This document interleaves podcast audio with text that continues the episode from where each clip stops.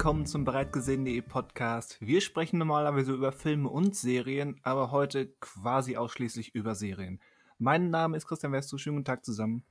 Guten Tag, Christian. Ähm, mein Name ist Daniel Schinzig. Ähm, es stimmt nicht so ganz, was du gesagt hast, aber vor allen Dingen wollte ich einmal sagen, dass es schön ist, bei so einem Halloween-Podcast mit deinem Hallo begrüßt und gleichzeitig erschrocken zu werden. Ja, aber ich hoffe, du hast das fast in meiner Anmoderation nicht überhört. Ich habe es nicht überhört, ich wollte es nur noch einmal damit unterstreichen. Indem du mir unterstellst, es wäre falsch, was ich gesagt habe. Das ist Das- ein bisschen zu, zu weit gegriffen, aber okay. Ich nutze jede Möglichkeit, um dir das zu unterstellen. Okay. Ich würde jetzt als höhere Instanz kurz eingreifen, ähm, da ich heute ja dabei bin. Ich bin ja mittlerweile nur noch eine Erwähnung wert, dass ich da bin oder nicht da bin. Tja, woran das wohl liegt, wer sich das wohl selbst zuzuschreiben hat. Hm. Und heute bin ich da. Heute bist du da. Ja. Wer bist denn du? Äh, Ich bin auch Daniel Schinzig. Ach so. Interessant. Daniel Schinzigs innere Stimme. Böser Zwilling. Nein, Bö- also ich, Böser Zwilling, der ja, auf dem ja. Dachboden mit Fischköpfen gefüttert wird. Einmal im Jahr lasse ich ihn raus. Das passt doch an Halloween. ja, ich freue mich hier zu sein. Ihr könnt mich auch Manuel nennen, aber eigentlich bin ich Schinzig. Bin ich Das, Ah, Schön, dich kennenzulernen. ja, du kennst mich ja schon vom Dachboden. vom Dachboden. Ist euch die Simpsons-Folge, auf die ich anspiele, bekannt? Ja, Mir nicht. Nee, nee. ja. Und direkt Bilder im Kopf gehabt. Gut. Gut, gut. Welche äh, Staffel, welche Folge? Also ist es eine House of äh, wie, heißt House of Horror? Heißen die House of Horror? Nee, Tree, heißt- Tree, Treehouse. House ja, genau, of Treehouse. Horror. Ist es so eine oder ist es eine andere? Müsste so eine sein, glaube ich. Okay. Ja, Barts böser Zwilling. Der Ja. Boiler. das sagt, mir, das sagt mir jetzt doch irgendwas. Tja, Aber es ist ja auch sowas, was öfters mal vorkommt, so ein böser Zwilling. ständig. Ja. Ich, ich hasse es, wenn Ja. sowas passiert. Wer hat Mhm. keinen? Äh. Hast du keinen? Nervig, ey. Wie, wie, wie Mücken. Einfach nervig. Gibt's, gibt's, gibt's eigentlich langsam mal gibt's Fortschritte bei der Entwicklung von so einem bösen Zwillingsspray? Ah, aber wolltest du mit Mücke gerade einen Übergang machen zu die Fliege? Weil du irgendwann meintest, du willst die Fliege schauen? Hast du die Fliege geschaut? Das ist jetzt wahnsinnig spannend. ähm, das ist weil, jetzt wahnsinnig spannend. Aha. ja, weil ich wollte eigentlich eine ganz andere Überleitung machen, habe nicht verstanden, auf welche Überleitung Manuel gerade äh, gekommen ist. Äh, und er hat trotzdem richtig gelegen. Ich, äh, ich weiß nicht, ob ich meinen Hut ziehen soll oder die Fresse hauen soll. Ich weiß es nicht. Ähm, er ist halt ein böser Zwilling, er weiß, was in dir vorgeht. Ja, ich, Ja. ich merke das. Nee, ich wollte eigentlich gerade sagen, es gab auch mal so eine, ähm, äh, eine Simpsons Halloween-Episode, ähm, bei der ähm, äh, Bart mit einer Fliege zusammen in so ein Teleportationsding gekommen ist und dann hat er die ganze Zeit nur so einen Fliegenkopf gehabt. Ja, in Anlehnung an die Erstverfilmung von Die Fliege. Hm. Ach, ist er bei Erstverfilmung, läuft er da mit einem Fliegenkopf? Genau, da ist es wirklich so. ähm, ziemlich, ziemlich streng geteilt. Quasi Fliegenkopf auf Menschenkörper und umgekehrt. Aha, So ungefähr. auch interessant. Irgendwie David Cronenberg ist da halt andere Wege gegangen. ähm, ist das so. ist so. Ähm, ja, ich habe ich es jetzt getan. Ich habe die Fliege geschaut äh, von äh. David äh, Cronenberg mit äh, Gina Davis und äh, Jeff Goldblum ähm, aus dem Jahr 1986, damit offiziell älter als ich. Ähm, damit genauso alt wie ich. jetzt wissen die Leute Bescheid. Und jetzt wissen die Leute Bescheid. Und auch älter als, als Manuel, glaube ich. Ja, korrekt. Ja, siehst du? Damit ist Was- alles gesagt. Was macht, was sagt das über uns aus, über, diesen Film? Wir sind Jungspunde. Ich meine, ihr seid ja auch nur ein paar Monate jünger. Also. Psst, das musst du ja Eine nicht direkt so Generation. Doch, doch, eine das, Generation. das musste ich herausposaunen. Ja, gut, okay. Also bei äh, äh, Die Fliege, die es übrigens ähm, bei Disney Plus äh, Uncut zu sehen gibt, ähm, geht es um den Wissenschaftler äh, Brundle. Mag den Namen. Ich glaube, der wird auch ungefähr eine Million Mal in diesem Film gesagt. Wo ist Brundle? Brundle! Brundle! Brundlefly. Brundle! Ähm, Brundle Fly. So heißt es im Englischen dann in den späteren Phasen. Ähm, Ach so heißt so, es auch okay. auf dem Computer, wenn eben die Jo, Sta stimmt. Status des, der Verschmelzung äh, beschrieben werden. Ach ja, oh, stimmt, stimmt, stimmt. Hast recht. Ähm, Genau, und auf äh, je jeden Fall arbeitet er an einem, ähm, Gerät zur Teleportation, was er auch, ähm, ein bisschen, ähm, als Anmache, ähm, der einer der Journalistin Veronica zeigt, äh, die er eigentlich gerade erst auf, äh, so einem Kongress kennengelernt hat. Ähm, ist ja ist ja normal, ne? Ich mache auch immer die krassesten, ähm, Tele Teleportationssachen hier und dann dann Und nehme dann, ich dann sprichst du Leute an und sagst, hey, soll Ja. ich dir mal meine Teleportationsmaschine zu Hause zeigen? Zwinker, Ja, zwinker. ja, ja, genau das. Und also deswegen, da konnte ich mich jetzt schon sehr reinversetzen. Da konnte ich mich quasi rein teleportieren in diese Handlung. Ähm, Wow. wow. Nein, Quatsch. Ähm, äh, alles schon so ein bisschen strange, aber ey, es äh, wird von Jeff Goldblum gespielt. Das ist sowieso immer strange und das passte. Und ähm, ähm, Problem ist, mit diesem Teleportationsding kann er bislang äh, noch nichts Lebendes teleportieren, aber genau daran arbeitet er. Und dann sehen wir, wie sich sowohl eine Beziehung zwischen Veronica und ihm aufbaut und gleichzeitig macht er Fortschritte, kann dann ein Pavian von Punkt A nach Punkt B ähm, äh, teleportieren. Ja. Und ähm, ja, dann, dann gibt es einen Abend, wo er nicht so gut drauf ist, aus diversen Gründen. Ähm, ein bisschen Alkohol konsumiert hat und denkt, ja, es wäre eine gute Idee, das auch an sich selbst auszuprobieren. Problem, eine Fliege hat sich in dem ersten, in der in seiner Teleportationsbox eingenistet. Und es sieht erst so aus, als wäre alles gut gegangen, aber immer mehr verwandelt sich Brundle in, naja, man kann jetzt eigentlich nicht sagen, in eine Fliege. So, äh, also ja, der Weg, es ist eher der Weg dahin und der ist sehr eklig mitunter. Ähm, das ist es. Das ist die Fliege. Und ähm, In, in groben Zügen, ja. ja, natürlich in groben Zügen, klar. Äh, aber ich war sehr fasziniert von, ähm, von diesem ganzen Film. Ähm, er vermeidet ja ähm, zum Glück, dass ähm, äh, irgendwann im letzten Drittel äh, Jeff Goldblum zum krassen Fliegenmonster-Killer wird, der, äh, der einen Bodycount von 100 Leuten hat oder sowas, wie es heutzutage wahrscheinlich gemacht werden würde. Ähm, sondern es geht ja wirklich voll und ganz um diese langsame Verwandlung von Jeff Goldblum, sowohl die äußere als auch natürlich die innere. Mhm. Und ähm, das hat schon, es hatte schon echt eine krasse Stimmung auf der einen Seite und auf der anderen Seite ähm, diese Maske, ne? Dieses Kostüm, also Kostüm kannst du nicht sagen, aber die, diese Maske und später diese Effekte, meine Güte, das Ja. war ja gut. Ja. Ähm, also das, das, ich glaube, jeder, der diesen Film heute guckt, ähm, der wird immer noch begeistert sein, was da abgeliefert wird.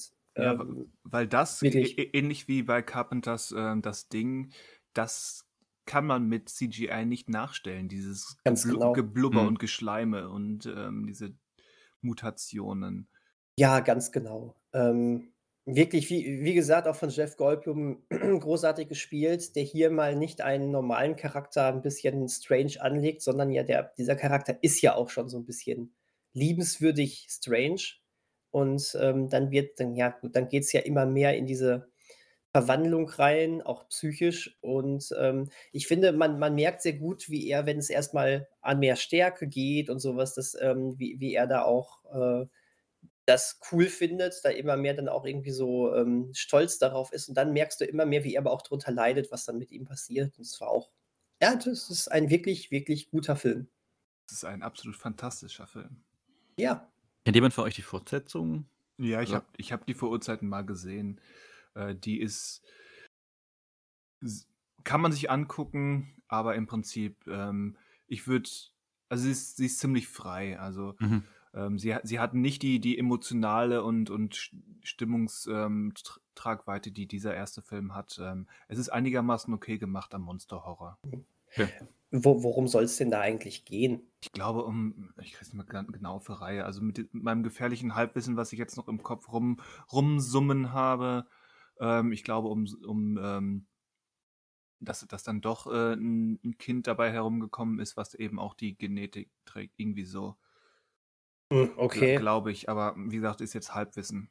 ja, okay. Naja, ich, ich weiß nicht, ich kann mir auch überhaupt gar nicht vorstellen, dass das eine Fortsetzung gibt. Also, also es gibt sie, klar, aber äh, ich meine, also das, das, war, das war so eine runde Sache für mich. Genau, also war weder, Cron weder Cronenberg war daran involviert, noch einer der Darsteller, soweit ich weiß. Ähm, Hm. ist, äh, ja, kann man relativ losgelöst betrachten, glaube ich. Ich muss ja Okay. sagen, bei, kurz zu, kennt ihr von Jeff Goldblum eigentlich irgendeinen Film, in dem er wirklich so eine durch und durch ernste Rolle hat? Oder irgendwie Ironie oder irgendwas? Äh, der, der, äh, der, der Love-Guru. Nein, Quatsch. Ich weiß es nicht. Nein, ich glaube, ich glaube nicht. The, Schwer. Hid The Hidden. Okay. Aber auch das ist so, ein, so eine ähm, aus äh, lange zurückliegender Erinnerung äh, entstandenes Halbwissen. Aber ich glaube, The Hidden ist relativ straight. Weil jetzt irgendwie jetzt die Fliege halt und Jurassic Park und Independence Day und dann ist so ein riesen Loch, bis dann jetzt irgendwie vor ein paar Jahren wieder aufgetaucht ist.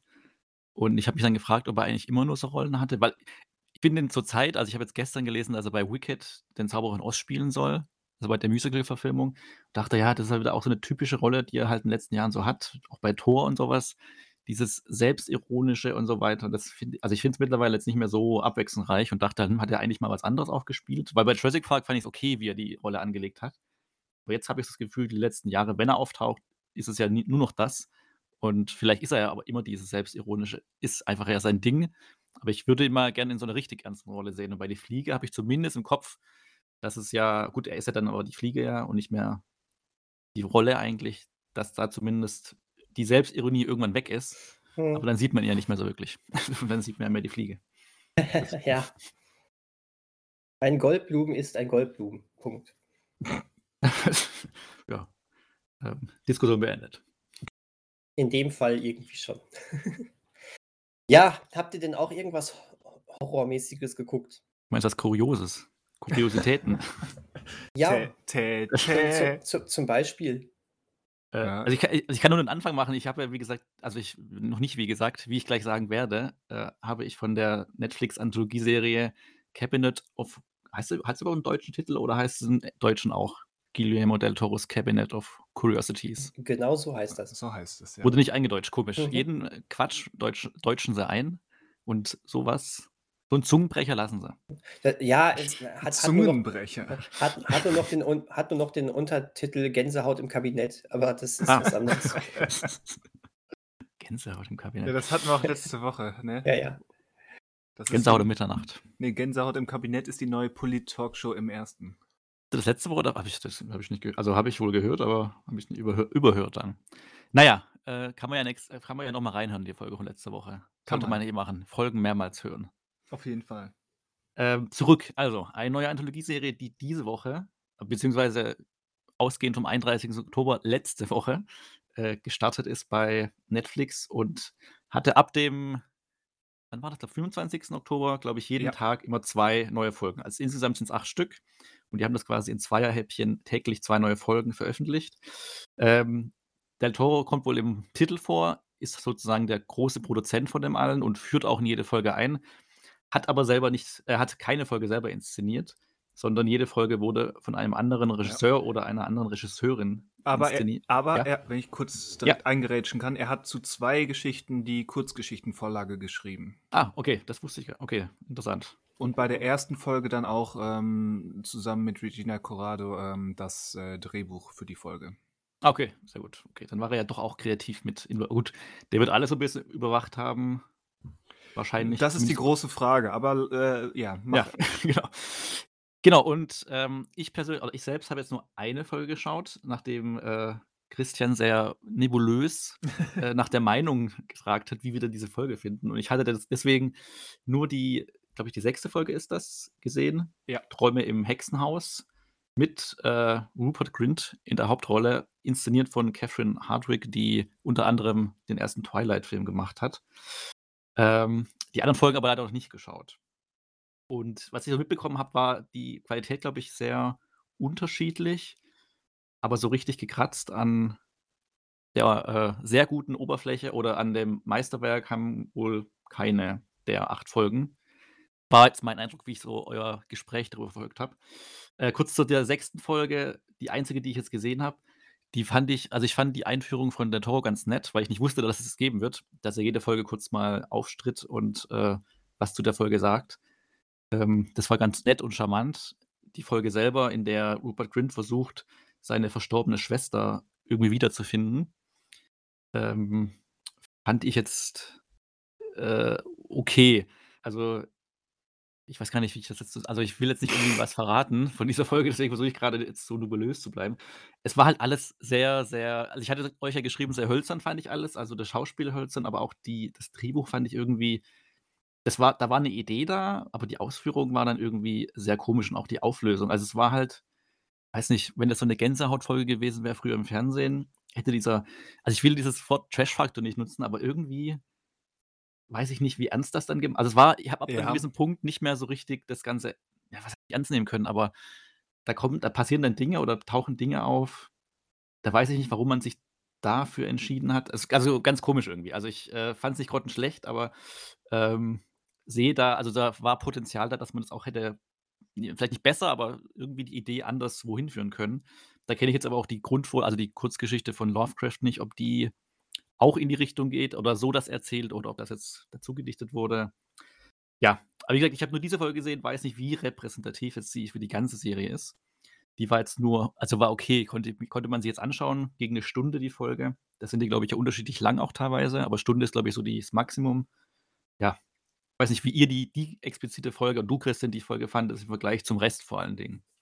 Ja, also, ähm, ich hatte gro einigermaßen große Erwartungen, ähm, an die Serie, einfach weil ich Bock drauf hatte auf auf so 'ne Anthologieserie mit Kurzgeschichten aus dem Horrorbereich und dann noch unter der Schirmherrschaft von Guillermo del Toro, der da so 'n Mhm. bisschen seinen ja, ich sage es mal, 'n bisschen direkt seinen Daumen drauf hält, auch was was Design, Stimmung und vielleicht auch Kreaturen betrifft.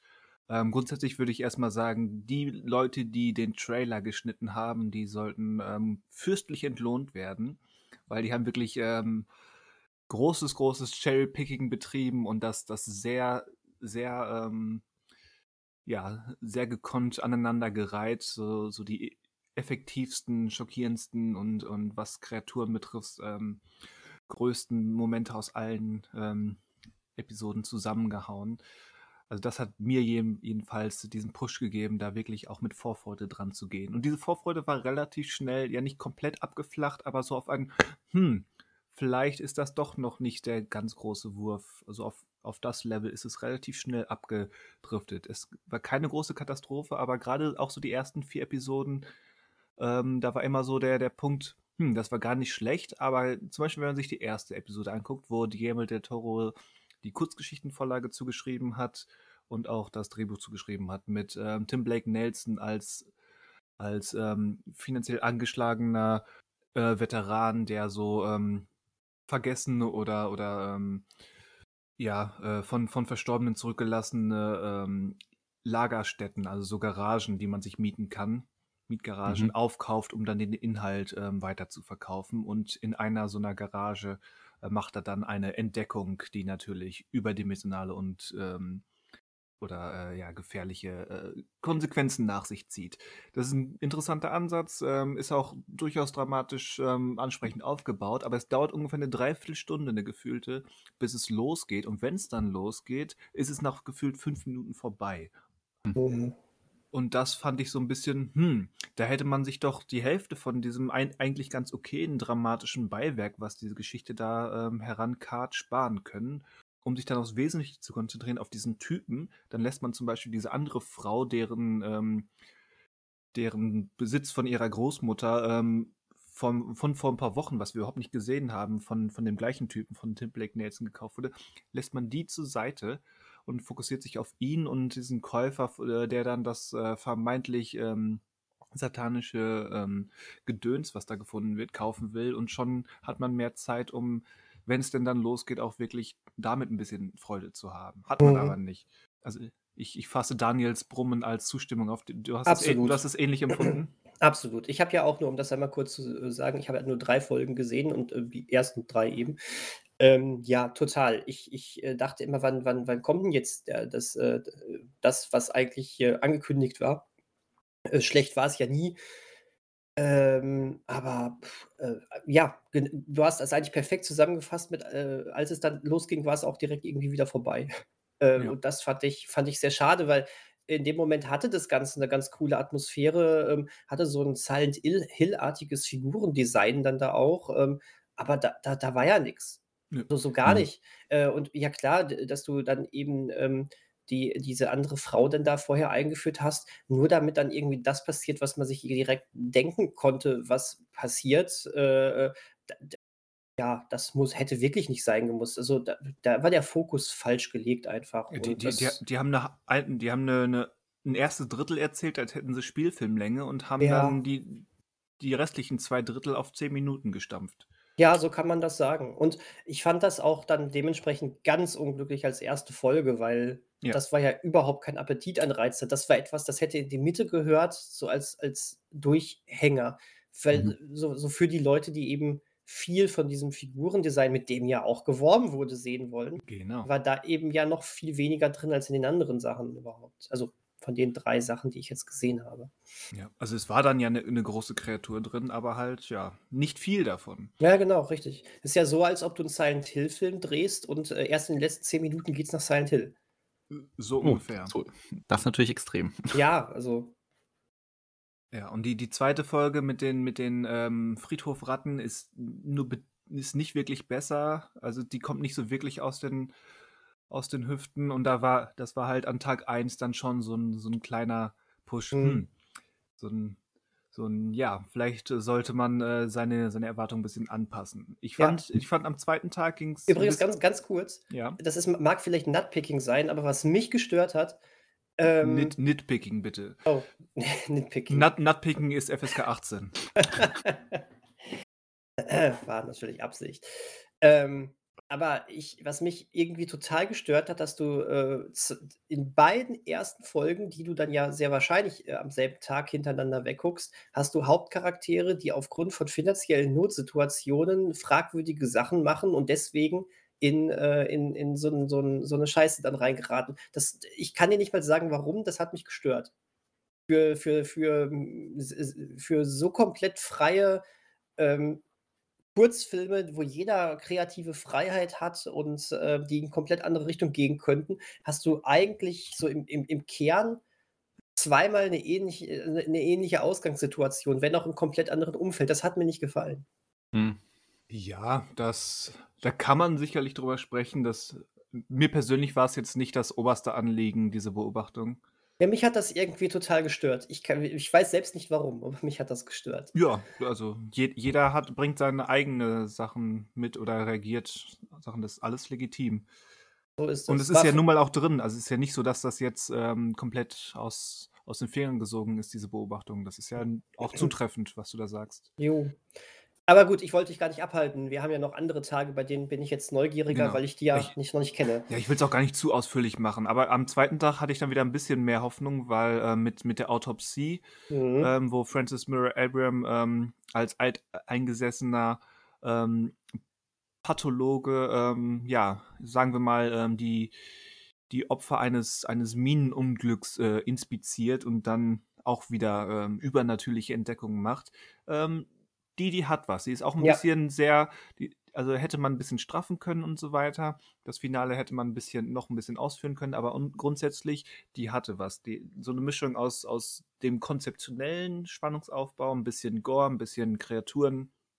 Das hat mir gefallen. Ja. Und auch Episode 4, ähm, hat zumindest, ähm, einiges, was dafür spricht, ähm, von von Regisseurin Annalili Amirpour, die, ähm, den, ähm, Vampirfilm A Girl Walks Home Alone at Night gemacht hat, den vielleicht manche gesehen haben. Mhm. Ähm, Episode 4 sieht zumindest anders aus. Also, es fühlt sich mehr an wie 'ne Black Mirror-Folge und im Kontext von Black Mirror wär's wahrscheinlich eine unter ähm, die unter ferner liefen geführt wird, aber hat zumindest so 'n paar originelle tonale und inszenatorische Sachen, ähm, an sich, die auffallen, wo man sich denkt: „Okay, hier ist hier ist i hier ist was möglich.“ Aber spätestens mit dieser Folge wird auch klar, äh, so 'n so 'n ganz großes, ähm so 'n so 'n wirklich konkreten Rahmen, was jetzt diese Figu Figur nein, nicht nur Figuren, die Geschichten beinhalten müssen oder wie sie aussehen müssen, gab es wohl nicht. Das Einzige, was wirklich alle alle, ähm, Episoden gemeinsam haben, ist, dass sie nicht in der Gegenwart spielen. Mhm. Also, das ist das Mhm. Einzige, was mir jetzt aufgefallen ist. Ansonsten gibt es tonal, stilistisch Ähm, offenbar gab es keine, keine wirklichen Vorgaben, außer dass es eben in der Vergangenheit spielt und in irgendeiner Form ähm, im weitesten Sinne Horror sein muss, nach Möglichkeit mit irgendwelchen Kreaturen oder ähm, Monstern.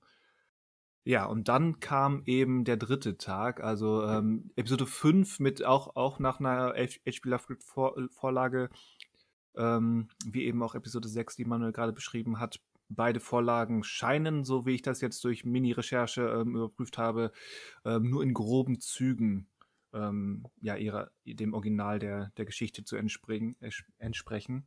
Mhm. Episode 5 ist relativ, naja, schnell vergessen, auch wieder viel viel Lärm um nichts, aber Episode 6 hat mir echt den Rest gegeben. Deswegen musste ich die auch hervorheben, weil ich nicht wusste, ob ich es bin, dass ich, dass jetzt meine Enttäuschung wegen zu hohen Erwartungen ähm, jetzt hier quasi, ob, ob, das der einfach der Tropfen war, der das fast zum Überlaufen gebracht hat, oder ob das wirklich so Kokolores war. Weil diese, diese Episode, das hat bei mir überhaupt nicht funktioniert man hat es schon, schon so ein bisschen beschrieben. Das war sehr, sehr hölzern.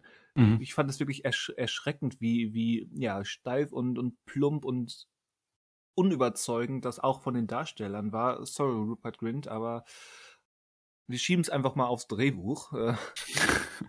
Äh. und dann auch die Inszenierung. Also vieles war, war an der Grenze, zu, ja nicht nur an der Grenze, war weit über die Grenze der unfreiwilligen Komik hinaus. Und ich würde jetzt erstmal unterstellen, das war nicht so gewollt. Also gerade wenn man sich da Episode 7 am nächsten Tag anschaut, die hat es durchaus geschafft, auch mitten in, ähm, in Horror-Chaos ähm, durchaus Humorszenen einzubringen, wo man erkennt, okay, das soll so sein. Hier mhm. bei Episode 6, wenn, wenn dann diese komische an Baba Yaga erinnernde Hexe durch den, durch den, ähm, durch den Märchenwald tapert, ähm, das sieht einfach nur, nur albern aus und soll es aber ganz offensichtlich nicht sein, weil du halt mitten in einer hochdramatischen Ich muss meine Schwester aus dem Totenreich retten Szene mhm. bist. Als hätte hier jemand zu sehr Limbo gespielt und dann von Guillermo del Toro Budget für eine Limbo-Verfilmung bekommen. Also das war wirklich hart, hart an der Grenze, ähm, dass ich sage, nee, das war's. Aber ähm, ich habe das ja nicht zuletzt geguckt, weil ich auf gewisse Regisseure gewartet habe und zwei der interessantesten kamen noch nämlich Mandy-Regisseur Panos Cosmatos und eben Jennifer Kent, die den Babadook gemacht hat. Äh, Panos Cosmatos ist der Einzige, der, der ähm, und seine zusammen mit Aaron Stewart Hahn ähm, das, das Drehbuch selbst geschrieben hat für seine Folge ohne Kurzgeschichtenvorlage. Und das merkt man auch. Auch das, eigentlich passt Folge 7 von ihm nicht wirklich da rein, aber auch die kriegt irgendwie so Originalitätsbonus. Mhm. Ähm, einfach weil sie ungewöhnlich aussieht. Ähm, sicherlich ähnlich, könnte jetzt auch ähm, eine überlange ähm, Love, Death, Robots Episode sein, die einen Haufen Mythologie an, ankart. Äh, viel Blabla drumherum mit Peter Weller als ähm, Milliardär, der so ein paar Leute an, ähm, einlädt, um, um so ein Artefakt zu begutachten. Das ist der grobe Plot. Ähm, wie gesagt, sicherlich hätte man auch effizienter erzählen können. Andererseits, ähm, wer die bisherigen Filme von Panos Cosmatos gesehen hat, weiß, ähm, dass er mehr ein, ein Regisseur der, der Atmosphäre und der Stimmung ist und nicht unbedingt der Narrative. Und von daher kann das, funktioniert das. Und dann letztendlich ähm, Episode 8, ähm, das Rauschen alias The Murmuring von Jennifer Kent äh, ist dann für mich das Highlight. Und zwar mit großem, großem Abstand. Wobei man dazu, dazu sagen muss, im Prinzip macht Jennifer Kent hier nur ungefähr das, was sie schon mit The Babadook gemacht hat. Es, die Ähnlichkeiten sind wirklich sehr, sehr frappierend. Aber es funktioniert eben. Sowohl die Grusel- und Horrorszenen als auch die Atmosphäre und das Drama, was da, was dem unterliegt, mit, mit Essie Davis und Andrew Lincoln als ähm, ornithologisches Paar, was in einem abgelegenen Haus auf einer Insel Vögel beobachten will und dann eben diverse Entdeckungen zur Geschichte des Hauses, in dem sie sich befinden, machen die natürlich äh, Verbindung zu, zur eigenen Vergangenheit dieses Paares haben. Das war sehr, sehr gelungen, auch wenn es im Prinzip nur ähm, ein Babadook, ja, Remake wäre zu viel gesagt, aber es ist die, die stilistischen und inszenatorischen Ähnlichkeiten sind schon nicht von der Hand zu weisen. Aber das hat dem Ganzen so ein bisschen, ja, so, eine, so auf eine versöhnliche Note enden lassen, diese, für diesen ersten Versuch mit äh, dem Gruselkabinett von Guillermo del Toro. Das heißt, die Leute, wir, wir alle haben ja viel zu viel zu gucken und äh, viel zu wenig Zeit dafür. Ähm, und äh, da das ganze Ding als Gesamtprojekt jetzt nicht so überzeugt hat. Wenn du den Leuten drei Folgen an die Hand geben würdest, denn du kannst es ja in loser Reihenfolge gucken, das ist ja ganz egal, Ja. ähm, würdest du den, welche drei Folgen würdest du denen empfehlen? Lass mich raten, es klang so wie ähm, 873. Ja, ja, Okay, hast du recht. 873. okay, gut. 7-3. Tja, habe ich mir die falsche rausgepickt. Ja, ich ich habe dich dahin gelotst. Ja, ja. Also, Eine Falle. Weil ich, glaub, ich ich glaube, wollte halt wirklich, wirklich überprüfen, ähm, wie ihr darauf reagiert, ob ich einfach nur, ob es mich auf den falschen Fuß erwischt hat oder ob das wirklich so, ja, so schwach inszeniert oder so seltsam inszeniert war, wie ich es empfunden habe. Also sollte ich im Idealfall ähm, einfach jetzt mal 4 und 5 über, nee, ja doch, 4 und 5 überspringen und dann 6, 7, 8 gucken, einfach 6, damit ich mitreden kann und 7 und 8, weil es wirklich gut ist. Ja. Okay. Wie gut. gesagt, sieben mit, dem, mit der Einschränkung, wie gesagt, eigentlich gehört das nicht hier rein. Das ist, also die passt wirklich stilistisch am wenigsten, aber Aber wenn es gut ist. sie ist zumindest originell und ungewöhnlich. Hm. Wobei sagtest du das nicht eigentlich über die 4 auch? Über vier auch, ja. Aber vier, und da kommen wir vielleicht jetzt gleich zu, vier ist, ähm, könnte dich vor ähnliche Probleme stellen, wie manche She-Hulk-Folgen dich vor Probleme gestellt haben. Da, da, da. Okay, Oh. okay. Ge geht's auch da wieder um komische Dating-Sachen, oder? Nee, nicht um Dating, aber um Schönheitsideale. Es kommt ja drauf an, wie es Und- gemacht ist. Genau. Äh, She-Hulk hat mich da irgendwie auf dem falschen Fuß erwischt manchmal. Das habe ich aber auch hier im Podcast schon ein paar Mal aufgeführt. Ich mochte, ich, bei mir hat die Ironie nicht so sehr gezündet, ähm, als, als, ja, und deswegen habe ich mich dann doch manchmal aufgeregt über die Art, wie die Serie Datingkultur und, äh, und Gefühle und äh, Liebe dargestellt hat. Aber das, ähm, da, auch das mag dann vielleicht genau wie, wie, wie bei ähm, dieser, äh, dieser Charakterähnlichkeit von Folge 1 und 2 beim Gruselkabinett, ähm, mag, äh, mag das vielleicht auch dann einfach wieder so ein Punkt sein, äh, auf den ich irgendwann ei- äh, aufgesprungen bin. Und wenn man es einmal sieht, sieht man es immer. Ja, deswegen will ich Ja. da auch gar nicht zu viel, ähm, zu viel Aufsehen drum machen. Aber ja, das Ja, war bei aber- mir immer ein Thema. Lass uns doch einmal drüber sprechen. Das. She-Hulk ist ja eine von mehreren Serien, die jetzt im Oktober zu Ende gegangen ist. Ist das ähm, so? Ist das so? Oder, oder war das Ende sogar noch im September? Nein, nein, nein, Nee, ich war glaub, es war im wirklich, es ja. war im Oktober. Es Es war war im wirklich im Oktober. Okay. Dann äh, sprechen wir doch einmal darüber jetzt, wo es wirklich ähm, zumindest diese erste Staffel zu Ende erzählt ist. Ja, ja, machen wir. M- Mit dem Standard-Marvel-Zusatz, dass, ähm, dass man sich immer fragen muss, was heißt im MCU wirklich zu Ende erzählt. Aber Spoiler. ähm, eins, eins nach dem gar anderen. nichts. Was heißt überhaupt erzählt im Marvel-Universum? Wow.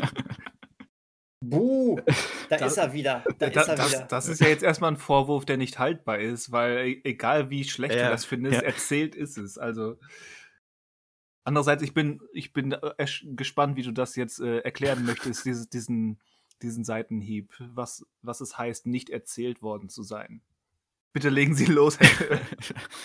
naja, möge also, möge das war der natürlich wieder sehr, starten. ja, Ich das war natürlich wieder sehr polemisch ähm, äh, Ach- formuliert. Ach so. Und ich, äh, ich bereue es, oder was heißt nicht bereuen, ich mag es ja auch nicht, irgendwie dieser Polemik äh, zu Marvel zu gehen.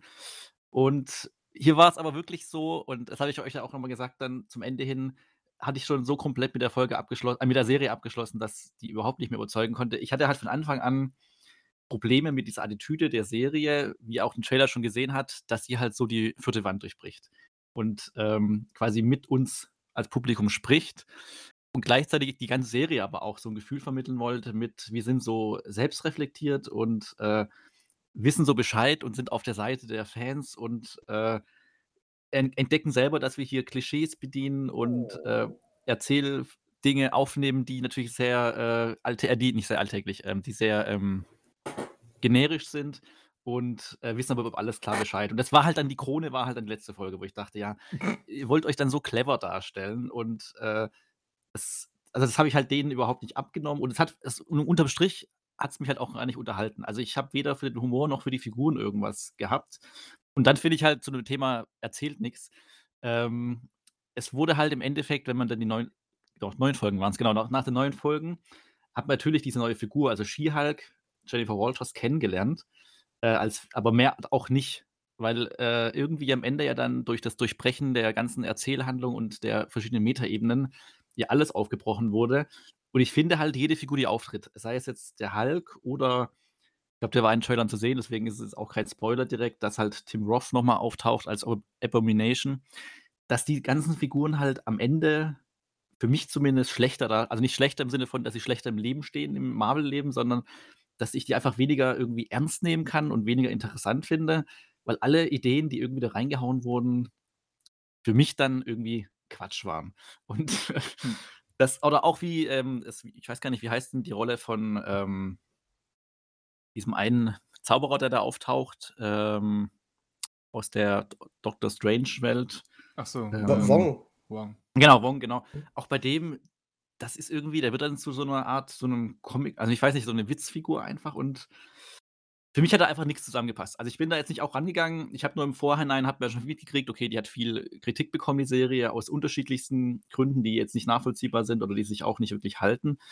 Und habe dann aber versucht, wie ich es eigentlich immer versuche bei Marvel-Sachen, unvoreingenommen einfach ranzugehen und habe aber schnell gemerkt, es trifft halt nicht so wirklich meinen Humor. Ich finde die Geschichte nicht so wirklich spannend und ähm, finde halt das Spiel mit der vierten Wand oder generell mit dem Publikum irgendwie, finde ich es weder, weder, clever noch irgendwie lustig oder unterhaltsam. Deswegen war es jetzt nicht ein Quälen, neun Folgen lang, da die Folgen jetzt auch nicht so lange sind.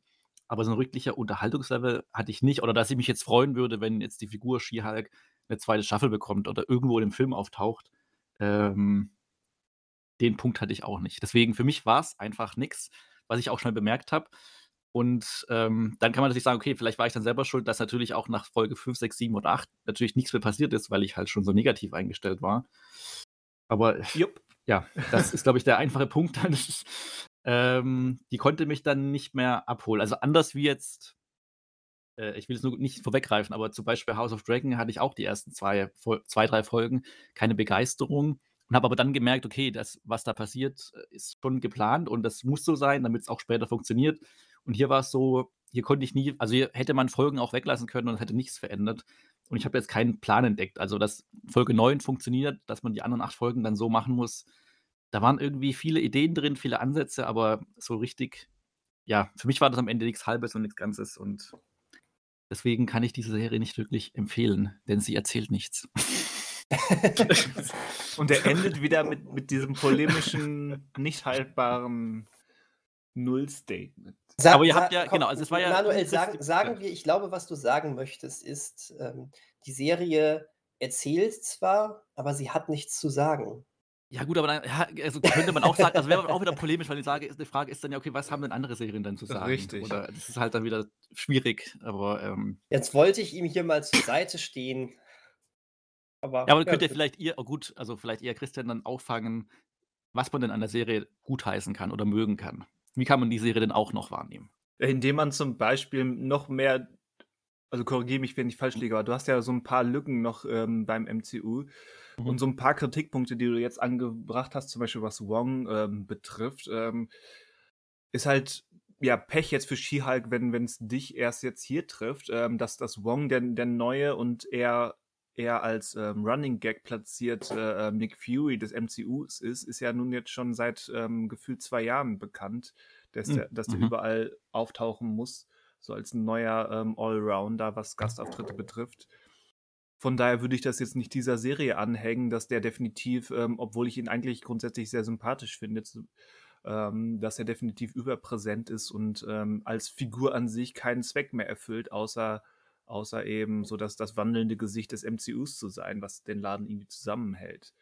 Also eben grundsätzlich gebe ich dir recht mit der, mit der ähm, groben Einschätzung, was Wong betrifft. Ich finde es nur falsch, das jetzt konkret an She-Hulk festzumachen. Und genauso sehe ich es mit äh, Mark Ruffalo's Hulk. Ich fand schon den Wandel zum Smart Hulk so ein bisschen hm, seltsam. Ich hätte das, ich hätte das auch gerne als Entwicklung gesehen. Aber wenn man den schon so akzeptiert, macht, macht, macht jetzt äh, She-Hulk nicht so viel mehr damit, ähm, dass man jetzt erst auf den Trichter kommt, hm, ich vermisse eigentlich den klassischen mhm. Hulk. Also auch da ist wieder eine Frage des Timings, wann, wann mir ähm, kritikwürdige Sachen im MCU auffallen und ähm, welches Produkt ich jetzt dafür verantwortlich mache oder an mhm. welchem Moment.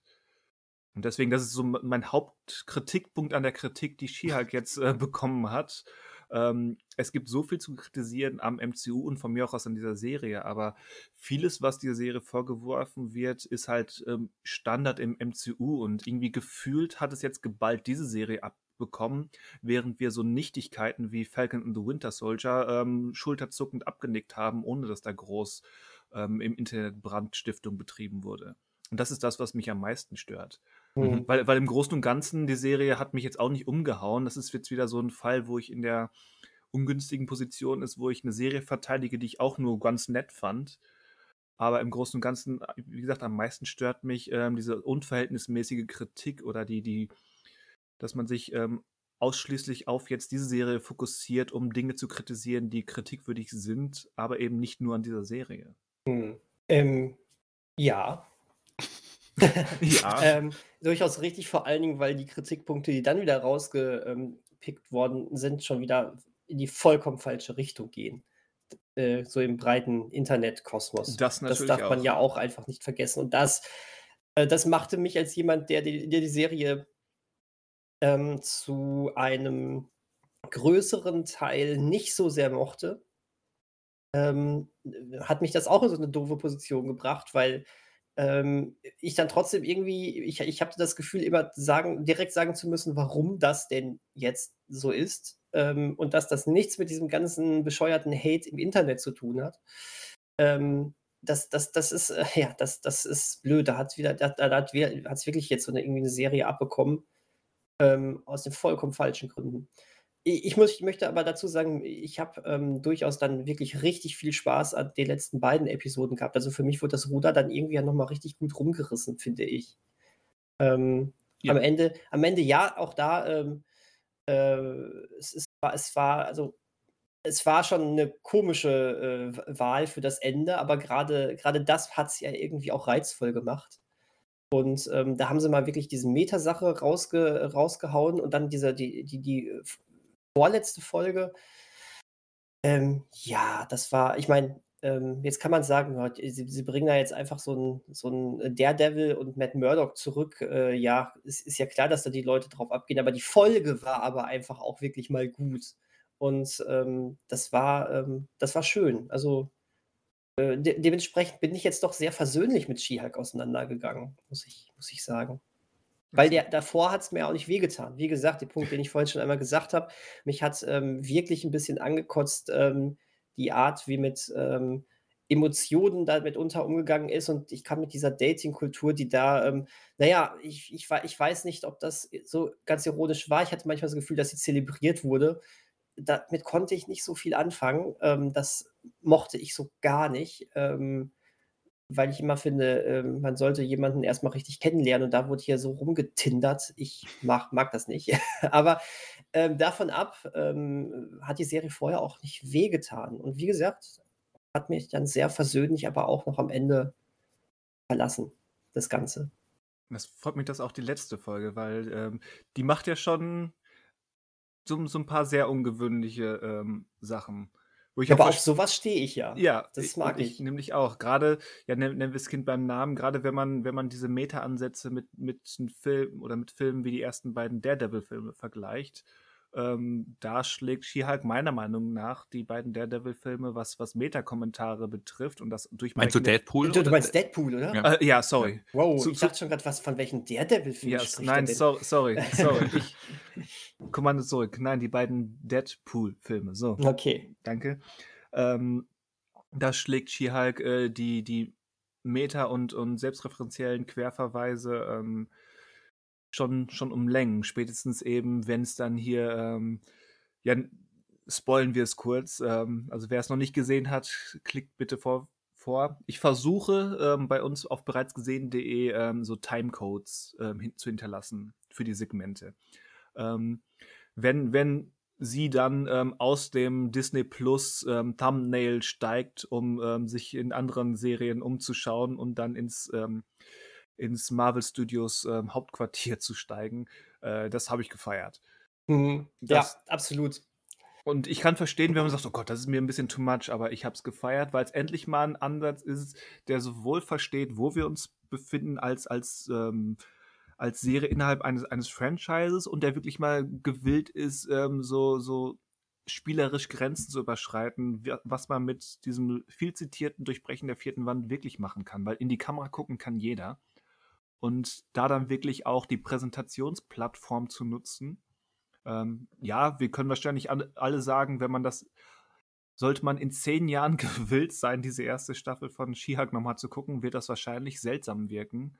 Aber wen interessiert's, wenn dieser Moment erstmal großartig ist? Und ja, ich verstehe auch Manuels Ansatz, dass man, dass man dem Ganzen jetzt vorwerfen kann, dass das alles ähm, halbgar ist und ähm, nur so, so Pseudo-Selbstkritik und ähm, und so weiter. Aber ähm, das ist jetzt auch Disney-Standard und das kann man quasi jedem Disney-Produkt der letzten fünf bis zehn Jahre vorwerfen. Das egal, sei, sei es die, die Realfilm-Remakes, äh, sei es Wreck-It Drive 2, was auch immer. Das ist alles ähm, letztendlich die Art von Selbstkritik, die nur das eigene Image unterstreicht. Ja, ist mhm. gegeben, akzeptiert. Der Moment hier macht trotzdem Spaß. Für mich jedenfalls.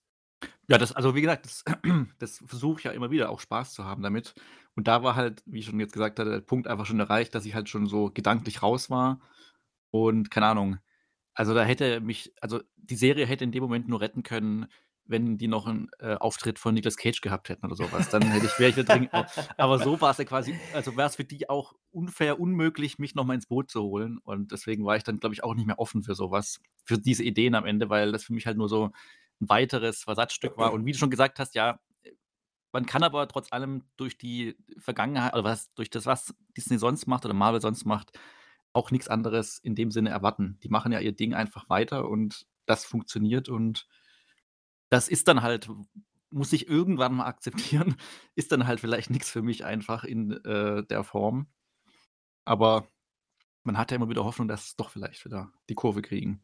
Und ich glaube auch, weil du jetzt gemeint hast, okay, es die Serie hat jetzt alles abbekommen, was quasi so sich ein bisschen angestaut hat, vielleicht auch in Kritik an Marvel die letzten Jahre oder quasi so ab der ab dem Start von Disney Plus und den Serien, wo jetzt auch die Kinofilme, glaube ich, immer wieder mehr Kritik hatten als also jetzt mal Spider-Man vielleicht ausgenommen.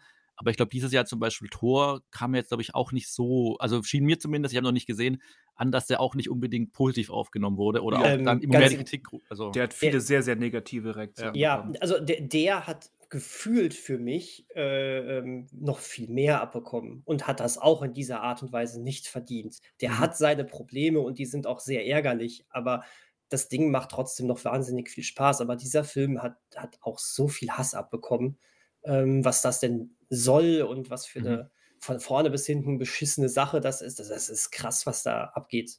Also, ja, ich, denke, genau, ich denke mal, dass jetzt mit Black Panther, so wie man jetzt hört, also ob er jetzt gelungen ist, der Film, also wahrscheinlich schon, aber soll der auch wieder ein bisschen unabhängig, also zumindest unabhängig vom größeren MCU sein und ähm, ich glaube nicht mal eine After-Credit-Szene haben, dass der wieder vielleicht so die Qualität reinbringt und man dann wieder vielleicht Hoffnung hat, aber jetzt bezogen auch auf den Ant-Man-Trailer, der erschienen ist, auch da habe ich wieder gemerkt, zurzeit habe ich einfach nicht das Mindset, irgendwie neutral darauf hinzugehen, mhm. weil mich da einfach, also das ist mir einfach alles, es ist nicht da, also ich kann es auch gar nicht definieren, was sie anders machen müssten, aber alles, was ich so sehe, ob es jetzt die Witze sind oder generelles Visuelle, irgendwie bin ich da so ein bisschen raus. Und ich finde es immer wieder schade, wenn ich drüber nachdenke, was eigentlich die machen, die Filme und die Serien, oder was die Möglichkeit ist mit diesem großen Universum, was sie erzählen. Aber die haben sich für mich irgendwie, jetzt nicht verrannt, aber irgendwie, keine Ahnung, für mich ist das in der Form, funktioniert das irgendwie nicht. Und da bringt so, so selbstreflektiertes Denken darüber, glaube ich, ist dann für mich auch dann die falsche Richtung. Das ist das gleiche wie der Humor, mit dem ich dann auch nichts mehr anfangen kann. Und ich glaube, ja, das bei mir sicher auch nur bei Skihulk dann quasi das so die, die Spitze des Eisbergs war, aber eigentlich nicht, dass die Auslöser halt schon viel woanders gelegt wurden in anderen Filmen oder Serien. Und ja, mal gucken, wie lange ich, also ob ich da jetzt noch dranbleibe oder immer wieder die Hoffnung habe, es passiert was und werde wieder enttäuscht. Weil ich denke nicht, also ich habe glaube nicht, dass das jetzt so schnell verschwinden wird, das MCU. Also dass irgendwie nein, nein, auf keinen man Fall. irgendwie sagt, okay, es, lasst, auch wenn es immer wieder heißt, da war es das jetzt, glaube ich nicht. Dafür ist es einfach viel zu erfolgreich und im Verbund mit DC Plus äh, auch viel zu wichtig, dass sie da weiterhin Inhalte haben aus dem Universum. Und da werden die den Teufel tun, das irgendwie einzustampfen oder sowas. Also das, äh, ja. Also ganz mhm. ehrlich, wenn, wenn wir jetzt mal gucken, ähm, in eineinhalb Wochen kommt Black Panther 2, also beziehungsweise Wakanda Forever und äh, der Trailer sieht so dermaßen gut aus. Die ersten Reaktionen sind selbst für erste Reaktionen, die immer sehr positiv daherkommen, sehr, sehr überschwinglich. Das ist, das klingt schon wirklich gut.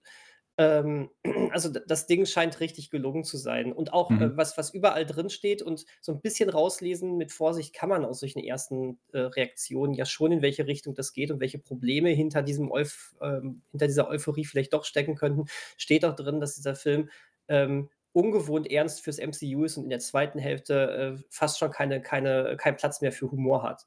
Mhm. Ähm, also das scheint wirklich wirklich ein guter Film geworden zu sein. Ähm, das könnte sehr versöhnlich stimmen und ich ich könnte mir auch vorstellen, mit einem Fragezeichen dahinter, man weiß es nicht, ähm, dass auch diese Secret Invasion, äh, Serie, die ja dann irgendwie bald startet, ähm, auch äh, auch wieder, ähm, ja, wa zwar wesentlich konventioneller daherkommt, aber, äh, vielleicht wieder mehr Leute mit an Bord holt. Also, ich ich ich glaube, ähm, äh, die Qualität wird jetzt nicht dauerhaft komplett weg sein. Glaube ich nicht. Aber wir werden sehen. Also, ne, wenn wir Wir jetzt werden alle sehen. auch extrem enttäuscht aus, äh, Wakanda Forever kommen, dann dann wird der Moment einsetzen, wo, äh, glaube ich, auch auch bei mir dann langsam so 'n größerer Pessimismus da einsetzt. Aber auf bei dem habe ich jetzt halt auch wirklich noch Hoffnungen. Vielleicht ist auch genau das das der Fehler, Ich aber glaube nicht, weil weil ich habe die auch. Und grundsätzlich bin ich bin ich, glaube ich, was was, äh, den gesamten Blick aufs MCU betrifft, ähm, bin ich, glaube ich, ähm, näher dran an Manuels Einschätzung als, ähm, wenn ich das so sagen darf, an an deiner an deinem richtig, ja. ähm, ja, Freude am MCU, Daniel. Also, Wobei meine Freude ja auch wirklich nach nach Endgame nicht mehr die große war, die sie vorher war. Genau, Also da also, äh, wollte ich wie gesagt, wollte ich jetzt auch nichts unterstellen, aber ich glaube, in der Tendenz, ähm, bist du noch am am positivsten Absolut, ja. gestimmt.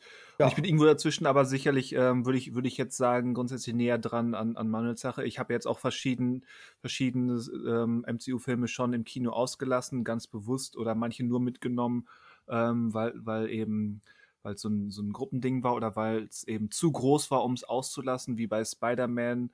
Ähm, Mhm. aber, äh, ja, ich merke da auch grade, dass jetzt die letzten 1,5 Jahre da, ähm, dem MCU einfach weil's erstens zu viel war und weil die Qualität 'n bisschen nachgelassen hat, auch bei mir, ähm, Spuren hinterlassen hat. Aber wie gesagt, She-Hulk hat grade deswegen auch so 'n paar Sachen für mich wieder richtig gemacht, ähm, grade auch was die Serienkost betrifft, äh, weil sie von der von der Erzählstruktur zumindest in den ersten 6 Episoden, ähm, oder in der in Episoden 2 bis 6, ähm, wesentlich lockerer und losgelöster waren, also wirklich so 'n so 'ne Art Sitcom-Weg eingeschlagen haben, was ich erfrischend fand. Und ja, auch wenn ich, wie wie grade schon gesagt, ähm, verstehen kann, dass das letztendlich nur heiße Luft ist, äh, diese Selbstironie und Selbstkritik, ähm, fand ich sie trotzdem irgendwie cleverer und irgendwie auch passender als, ähm, dieses, ähm, pseudopolitisierende, ähm, von eben, wie eben schon gesagt, ähm, Falcon und Winter Soldier. Weswegen ich eben She-Hulk wahrscheinlich, wenn ich das ranken würde, deutlich über besagter, ähm, Falcon-Serie ansiedeln würde. Ja, also, ich glaube, dass ich das tatsächlich sogar auch machen würde, wegen der wegen wegen eines eines kleinen entscheidenden Unterschieds. Äh, She-Hulk wird mir längere wird mir noch im Gedächtnis sein demnächst. Alleine wegen des Endes, alleine wegen der wirklich gelungenen Daredevil-Folge und so was, ähm, wegen des des Stils manchmal hier und da und auch wegen der Sachen, die ich dann einfach mal wirklich ne, gar nicht mochte. Aber aber mit denen auch die bleiben. Ich werde immer sagen, ich Ja. konnte mit dieser Dating-Sache nix anfangen, aber wie wie so häufig, das Schlechte ist immer besser als das Durchschnittliche. Also, bisschen pauschalisiert jetzt, aber in dem Sinne, dass ich an, äh, äh, Falcon and the Winter Soldier schlicht und einfach nie wieder gedacht habe. Ja, was hatten wir letzte Woche mit, äh mit, äh, Black Adam und, äh, Morbius? Ja, genau, Mhm. genau, das ist es. Äh, Black Adam, ich, immer wenn mich jetzt jemand auf Black Adam anspricht, äh, ähm, haben haben haben diejenigen auch schon so 'n Grinsen immer im im im Gesicht, äh, weil sie wissen, das ist grad mein Ärgerfilm gewesen. Ja, da das ist ja auch irgendwie lustig. Das ist ja auch irgendwo Kino, das ist ja auch irgendwie die Freude an dem, was wir da machen, äh, und wenn wir drüber reden. Und, ähm, ich hatte ja auch 'ne wahnsinnige Freude, mit dir, Christian, hier Jurassic World 3 zu gucken, Ja. ne? Und, äh, ähm, dabei und vor allen Dingen danach dann, ähm, die unsere Reaktion dann da zu sehen. Äh, ja, aber das das ist doch eigentlich viel, viel ja, leider, äh, ist das immer besser als einfach nur langweiliger Durchschnitt und Winter Soldier war leider nur das, ne? Das war schon so, ich glaube, das war schon die schlechteste Serie von den MCU-Serien ja. bis jetzt. Natürlich lustig, dass ich die noch am, am besten fand. Das äh, ist in der Tat lustig. Weil, also für mich, also ich, ich sag schon wieder jetzt, wann war die letztes Jahr im Frühjahr? Also die kam nach Wonder Vision, ne? War das die zweite Serie? Das war die zweite ja. Serie. Das, war das nicht sogar schon vor zwei Jahren? Nee, ist Wonder Vision erst letztes Jahr gestartet, oder? Anfang 2021? Also ich, war das schon? Ist egal. Okay. Auf jeden Fall, also genau, nur kurz, also ich, für mich habe, was, was auch mit She-Hulk im Vergleich, bei She-Hulk fand ich halt so Szenen, also so Alltagsszenen, haben für mich überhaupt nicht funktioniert, während ich bei Falcon the Winter Soldier zumindest, wenn die nur an diesem Boot gearbeitet haben oder was sie da gemacht haben, nee, haben, was haben die da gemacht? Oder Fischer, keine Ahnung. Ja, Irgendwas so. haben sie da gemacht.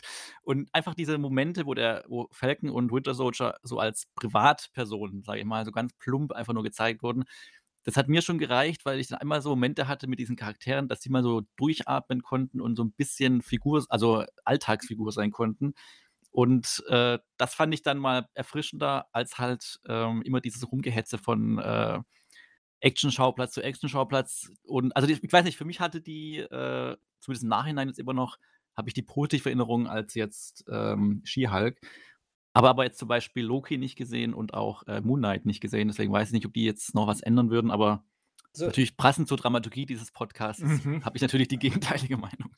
Aber ich, ich würde fast schon sagen, ähm, bei Loki weiß ich es nicht. Loki hat mich, hat mich allerdings extrem angefixt, weil es hatte so Doctor Who-Vibes und äh, mhm. ich mochte das Zusammenspiel ähm, zwischen Loki und hier der Figur, die äh, von Owen Wilson gespielt worden ist, sehr, sehr gerne. Also die Folge, die Serie fand ich, fand ich super, wenngleich jetzt nicht ein riesengroßes Highlight, dass ich auch da habe ich jetzt nicht mehr so häufig drüber nachgedacht danach. Aber die, das hat mir doch wirklich sehr gefallen. Und ich glaube. Mir, mir ich, auch. Ja. Ich, ich, glaube aber, dass Moonlight wäre.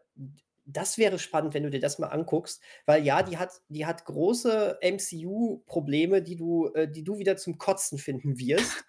aber sie hat auch Momente, die, äh, die sind spannend. Und da gibt es eine Folge, und ich glaube, es ist die vorletzte Folge, die ist fast so ein psychologisches Experiment im, im Marvel um, im MCU-Umgebung zumindest, oder für MCU-Verhältnisse. Und das, das ist spannend. Also, ähm, ja, weiß ich nicht. Also, wäre einfach mal spannend, da deine Meinung dann auch noch zu sehen, als jemand, der da ja nochmal einen ganz anderen Blick drauf hat. Genau, also Moonlight habe ich schon mal gesehen. Moonlight Moon kann ich mal reinschauen. Moonlight, aha, Moonlight, Moonlight, ja, sorry. Moonlight kenne ich auch, ist ein ganz toller Film, aber äh, leicht anders. leicht anders. Äh, und vielleicht ein letzter Satz noch zum Humor, weil ich das immer zu einfach finde, den Humor vorzuwerfen. Weil jetzt ja auch dadurch, dass James Gunn jetzt in irgendeiner Form das kreative Zepter bei DC übernimmt und dann die Angst ist, es wird zu humorvoll. What? Ich finde ja, dass Guardians of the Galaxy, der zweite Teil, ähm, emotional am besten, mit am besten für mich funktioniert hat. Was ja, alle auf jeden Fall. Es Deswegen habe ich da ja. nicht so viel Angst eigentlich, was James Gunn so. betrifft. Also Guardians, ist, Guardians, ist 2, Guardians 2 ist der beste MCU-Film für mich immer noch. Äh, für mich auch ganz oben mit dabei. Ich könnte jetzt keine Reihenfolge sagen, aber ja, toll. Also diese, ist Humor diese... nicht gleich schlecht. Also Humor kann auch funktionieren mit in einem ernsten Rahmen oder kann mit ernst funktionieren. Deswegen. Ja, ja. absolut. Äh, äh, äh James Gunn hat mit äh, The Suicide Squad äh, ja, man weiß ja gar nicht, inwiefern der überhaupt in diesem Universum angesiedelt ist, aber es wurde auch, er ist halt nicht explizit da rausgenommen wie The Batman. Und wenn, wenn der, wenn wir den jetzt mal zum Universum dazu zählen, dann ist The Suicide Squad einfach mal das Beste, was aus diesem DCEU da gekommen ist. Und äh, James Gunn ist, also ich habe da ein sehr gutes Gefühl dabei. Der ist nämlich auch Comic-Nerd und der kennt die Figuren und der weiß, äh, wie er mit denen umgeht. Und ja, der hat eine etwas andere Art an die Sachen heranzugehen, aber das ist ja geil. Und wenn der es schafft, einen Kompromiss zwischen seinem Stil und Disneys Vorgaben zu machen und da kommt sowas Gutes raus wie Guardians of the Galaxy, dann finde ich, ist, äh, ist da etwas wie äh, das DCU, wie es ja jetzt dann wohl neuerdings heißt, mhm. in guten Händen bei jemandem wie, wie, wie Gunn. Ja. Die Frage ist nur, wer, wer macht es dann in zwei Jahren, wenn er wieder gefeuert wird? Tja, wir, wir, sprechen auf jeden Fall nächste Woche ausführlicher über äh, James Gunn und äh, was da bei DC wieder abgeht. Ja. Ja. Ja, so. Dann. Ja, das war schön mit euch. Achso, nee, wir haben noch was, ne? Wir haben noch was, ja. Ach so. Weil die, in diesem Podcast geht es jetzt um, um Staffelfinals, ähm, weil ja nicht nur She-Hulk sein Staffelfinale im Oktober hatte, sondern wir machen noch einen weiteren Rückblick. Äh, zwei kleine Fantasy-Serien, die ja immer im Nische. die Indie-Produktion. Total, total Nische, ja. Die, die immer im Tandem ähm, so ihre erste Staffel hatten, äh, haben jetzt auch ihren Abschluss gefunden im Oktober. Und da wollen wir doch auch noch mal so ein so ein ähm, finales Fazit zu diesen jeweils ersten Staffeln ziehen. Wir Ähm, reden von ähm, House of the Ringe, äh, nee, House, House of the Macht und ähm, äh, Ringe der Dragon. ja, ja, Danke. ja, ja. Sehr gut. Ja. Das freut mich. Hier bitte Lacher reinschneiden. Be bereits gesehen, bereits gesehen der Comedy-Podcast. ja. So, ko- bitte aber nur so ein Sitcom-Lachen, weißt du? Wo immer einer, einer drau draus zu hören ist, der immer einen kompletten Lachanfall bekommen hat. Gerade hier bei äh, Eine schrecklich nette Familie. Da war immer einer, der, der, kam, der kam auf die Welt nicht mehr klar. Aber gut, lassen wir das. Aber, Äh, aber wurde schrecklich nette Familie nicht noch, obwohl die sogar sogar Big Bang Theory wurde teilweise noch mit Live-Publikum gedreht. ja, Mhm. Ja aber, aber ich glaube, im Deutschen war es immer die Konserve. Echt? Die Ja, haben, ich die, haben die glaube- Lacher ausgetauscht? Ich weiß, ich weiß es nicht genau. Ich habe mal. einfacher zum Synchronisieren, oder? Ich weiß nicht, Ja. kriegen die den Tonspuren ex also können die überhaupt das extrahieren, dass sie nur die Lacher haben, die nicht auf dem Dialog liegen? Oder ja, ich Ja. weiß nicht. Also Können sie, garantiert. ja. Also gehe ich denke denk ich auch. aus. Also, aber ja. Aber konnten sie das schon immer? Das ist die große Sache. Ähm, es gab ganz, ganz, ganz kurz, es gab, kennt ihr noch, mein Vater ist ein Außerirdischer. ja, sicher, da haben wir schon ein paar Mal im Podcast drüber gesprochen. Ja, äh, und ähm, dann habe ich da mit Sicherheit auch schon gesagt, dass das äh, ganz Kuriose dabei war, dass man bei der Synchro die Lacher einfach nicht ersetzt hat. Aber im Sinne von, dass es keine mehr gab.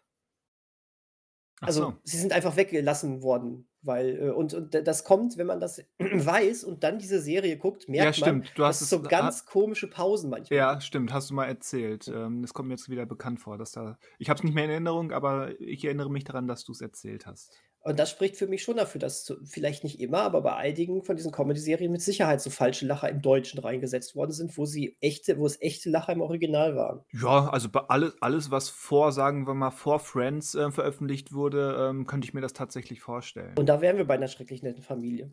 Ja. ne? Aber halt Naja, Big, Bang. Theory wiederum nicht. Aber Spoiler, weder Herr der Ringe, die Ringe der Macht, noch äh, äh, House of the Dragon haben solche Lacher und sind auch nicht von Live-Publikum aufgezeichnet. Da, das wär's. Das wär's. Das aber sind sie denn gut? Sind sie denn gut, Daniel? ähm, in welche von den beiden? Ich glaube, also ich denke, bei, ich glaube, bei House of the Dragon sind wir, glaube ich, alle auf einer Wellenlänge. Deswegen, deswegen fangen wir Ja, mal mit, genau. mit den Ringen an. Okay. Da, du, willst, du willst Feuer in der Mitte haben, ich verstehe es. Ja, ich will, Ähm, ich will versöhnlich enden, auch wenn ich mich damit jetzt aus dem Fenster lehne, aber Ich glaube auch, auch bei Ringe der Macht weit. sind wir, glaube ich, eher auf einer Ebene, aber halt auf einer anderen Qualitätsebene treffen wir uns da wahrscheinlich. Ach so. Ich mal. Wie, wie, auch Also die Serie eine, glaube ich nicht. Ja. ja, wie auch die Serie eine andere Qualitätsliga ist als äh, House of the Dragon. Ja, würde ich schon, also würde ich direkt zustimmen, ja. Ja, also, äh, gut. Äh, dann dann mache ich äh, die Frage von dir, beziehe ich jetzt mal nur auf Ringe der Macht und sage, äh, das war mitunter ganz gut, aber leider auch nicht immer. ähm, genauso wie, äh, wie, ähm, wie auch ähm, dieses riesige, krasse Budget, was da reingehämmert worden ist, für einige wirklich spektakuläre ähm, Landschaftsaufnahmen oder auch so CGI-Landschaftsaufnahmen gesorgt hat, die dann auch wirklich gut aussahen, ähm, für gerade so im Serienbereich. Und Ja, dann aber auch. nicht nur dafür. Also das, das kann man, glaube ich, nicht hoch genug bewerten, was da gemacht Ja, wurde. das stimmt.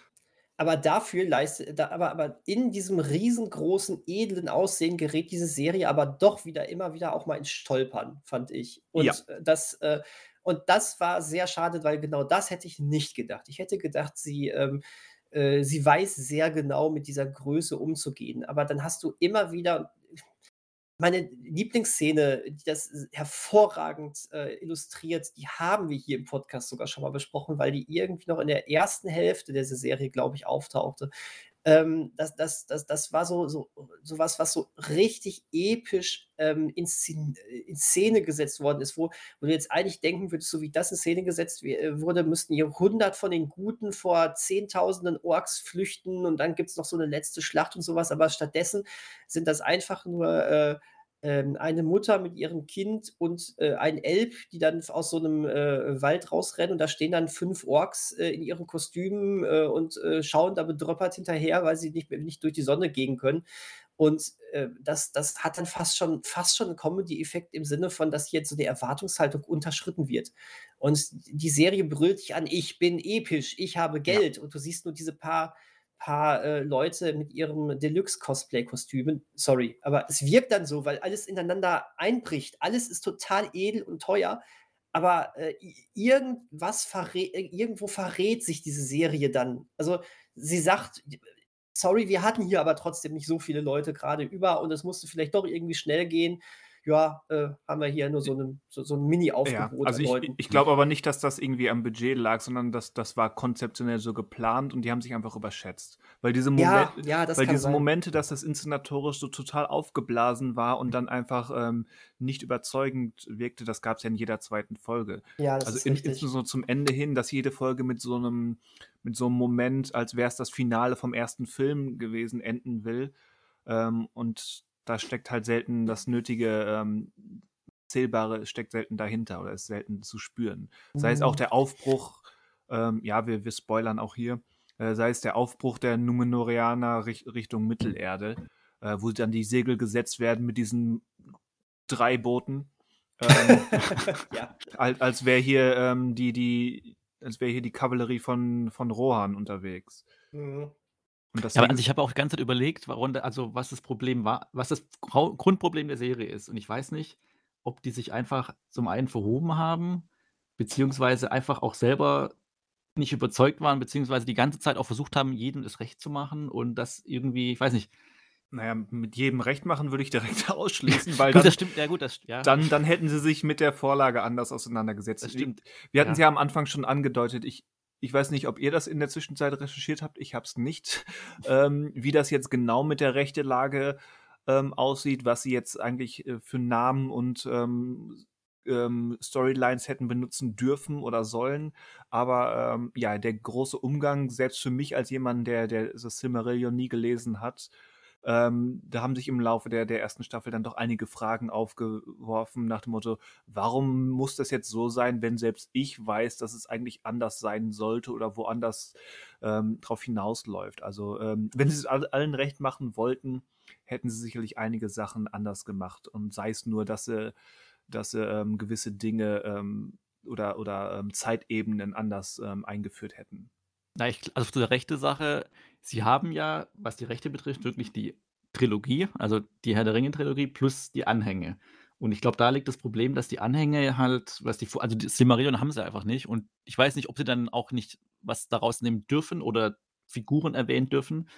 Aber deswegen war, glaube ich, auch die Vorgeschichte in der, glaube ich, in der ersten Folge auch so ein bisschen ungelenk erzählt, weil das so, also quasi, wenn es in den Anhängen erzählt wird, dürfen sie das erzählen, aber halt auch nichts darüber hinaus. Und ähm, Deswegen war ja auch immer, es wurde ja berichtet zum Beispiel, als es darum ging, wer darf denn die Rechte eigentlich jetzt kaufen oder wer bekommt die jetzt, dass sie ja gesagt haben, okay, Netflix hat mehr geboten als Amazon, aber Prime hatte wohl die bessere Idee, was aus Sicht der Erben.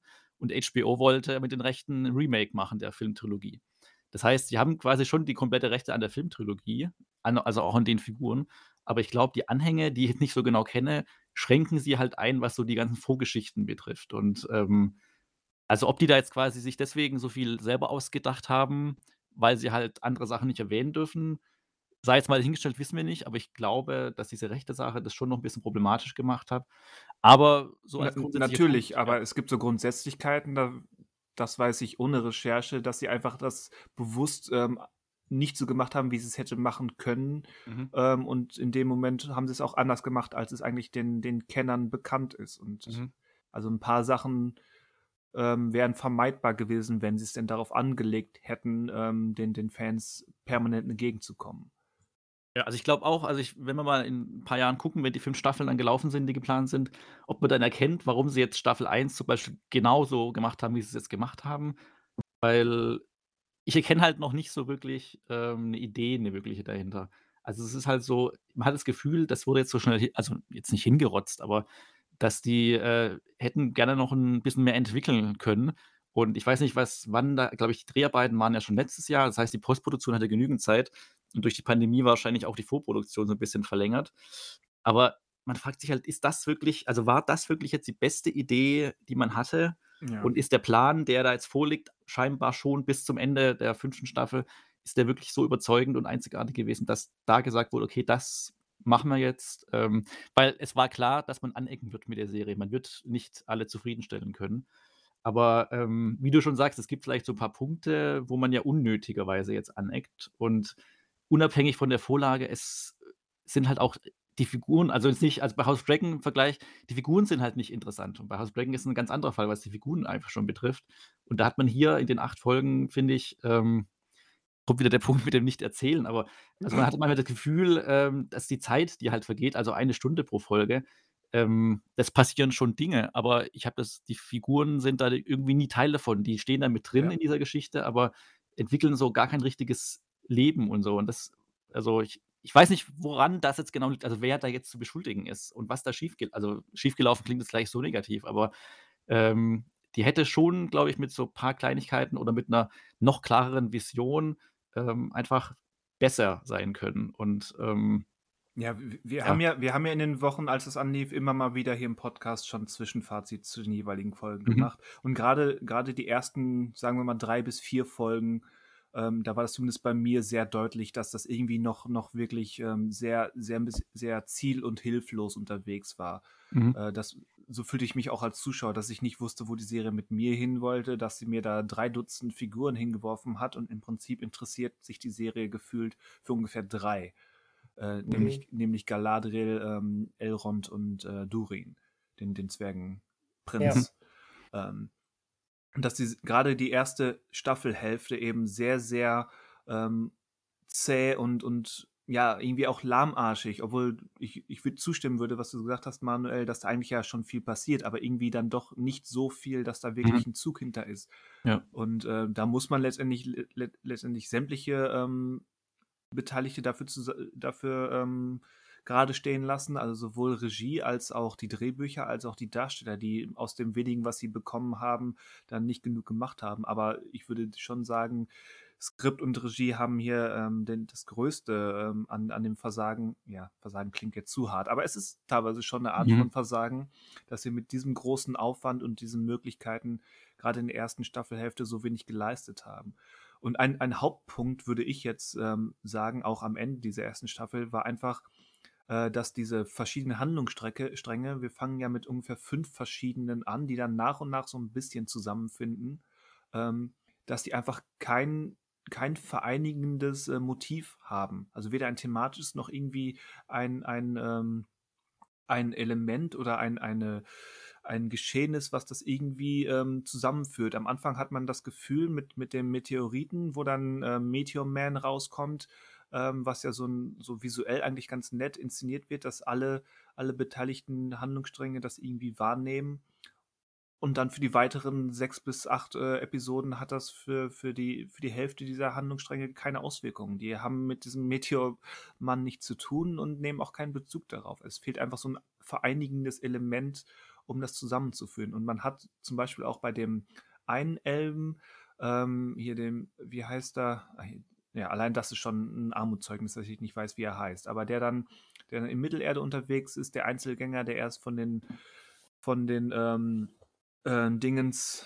Meinst du äh, den Arondir, der ist mit den, den Orks, von den Orks gefangen gehalten Genau, wird? der erst gefangen ja, wird. Arondir, genau. ja. Arondir, ja. Ja. Und der dann zu den Menschen kommt. Und sobald er bei den Menschen ist, ähm, ich will jetzt nicht sagen, dass es dann gut wird, aber dann wird es greifbar, dann hat, hat er eine Funktion, dann hat er Interaktion mit Figuren, die wir auch kennen, dann, dann läuft das so ein bisschen. Aber der Weg dorthin war viel zu lang, viel zu umständlich erzählt und die Episoden, die mit diesen Figuren dann veranstaltet wurden auf dem Weg dorthin, ähm, waren dann entweder zu klein oder eben aus dem, was wir eben angesprochen hatten, so überinszeniert in ihrer Dramatik, dass es eben eher den gegenteiligen Effekt hatte, zumindest bei Mhm. mir.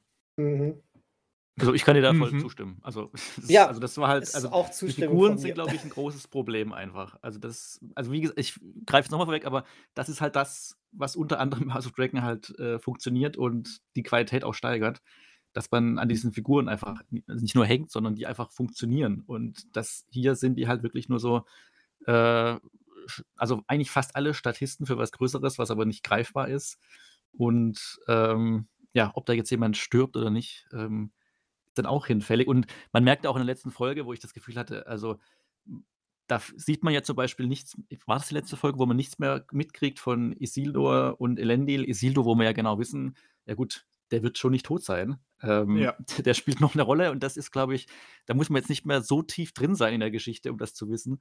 Ähm, und Ja, da auch wird das halt auch einfach auch ja. das ist ganz ganz wichtiger Punkt, dass dass die Serie nie 'n wirkliches, ähm, Mittel gefunden hat, um unser Vorwissen in in echte Spannung umzuwandeln. Ja, Eher im ja. Gegenteil, dass sie darüber mehr gestolpert ist, als dass sie das wirklich nutzen konnte.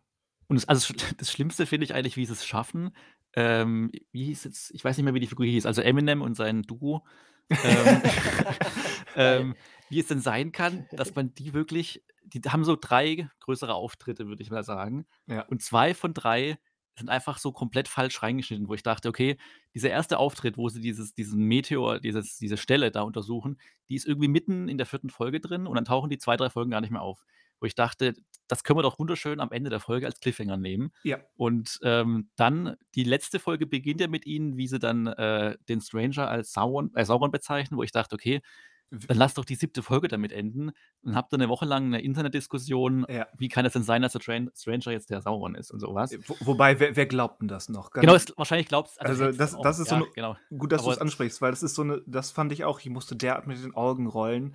Nach dem ganzen nach der ganzen Vorarbeit, ähm, überhaupt ist die ganze ist die ganze Idee sehr fragwürdig, jetzt, ähm, so den größten Spannungsgehalt daraus zu ziehen aus der Identität, äh, des Fremden. Aber okay, Mhm. von mir aus. Aber dann in der letzten Folge noch so 'ne halbgare, unglaubwürdige Finte, ähm, auszuspucken mit: „Oh, er ist Sauron“, als ob äh, ne, ne, da fühlte ich mich, ähm, verarscht. Und spätestens als dann, ähm, der Fremde, der zumindest mit ähm, garantiert einer der Zauberer ist und höchst höchstwahrscheinlich Gandalf, ähm, dass er dann so wortwörtlich sagt: „Na äh, no, I'm good.“ Also, ich bin nicht böse, sondern ein Guter. Ich weiß nicht, wie er's im Deutschen gesagt hat, aber im Englischen hieß es: „No, I'm good.“ Ähm, so Mhm. ganz dramatisch. Da ich war, glaube ich, noch von der ersten Finte mit dem Au Augenrollen beschäftigt und bin bin dann ins nächste Augenrollen übergegangen. Ja, wobei auch also, der hat für also, für mich ist der noch am interessantesten als als Figur teilweise gewesen und die Ja, war er diese auch. Prähobbitze waren ja von Anfang an auch Pu also, es war halt also, ich habe bin kein Fan davon, irgendwie jede Woche dann zu erzählen, wie man diese Serie besser machen kann oder wa was man falsch erzählt hat. Aber bei diesen Prähobbits, gegen die ich per se nix habe, aber die halt mit ihrer Attitüde wir reisen, äh, von A nach B und wenn einer sich 'n Fuß bricht, ist er weg. Und dass dann der, der den Fuß bricht, aber dann 4 Folgen später dann seine Rede hält mit: „Wir halten immer zusammen“, wo ich dachte: „Ey, dich äh, hat grad das halb 3/4 der Leute hier stehen, haben dich, äh, liegen lassen vor 2 Folgen.“ Ähm, das sind halt so Sachen, wo ich denke, also, sehen die das nicht oder merken die das nicht, dass da irgendwie löch also, ihre eigene Erzählung löchrig ist Widersprüche, ja.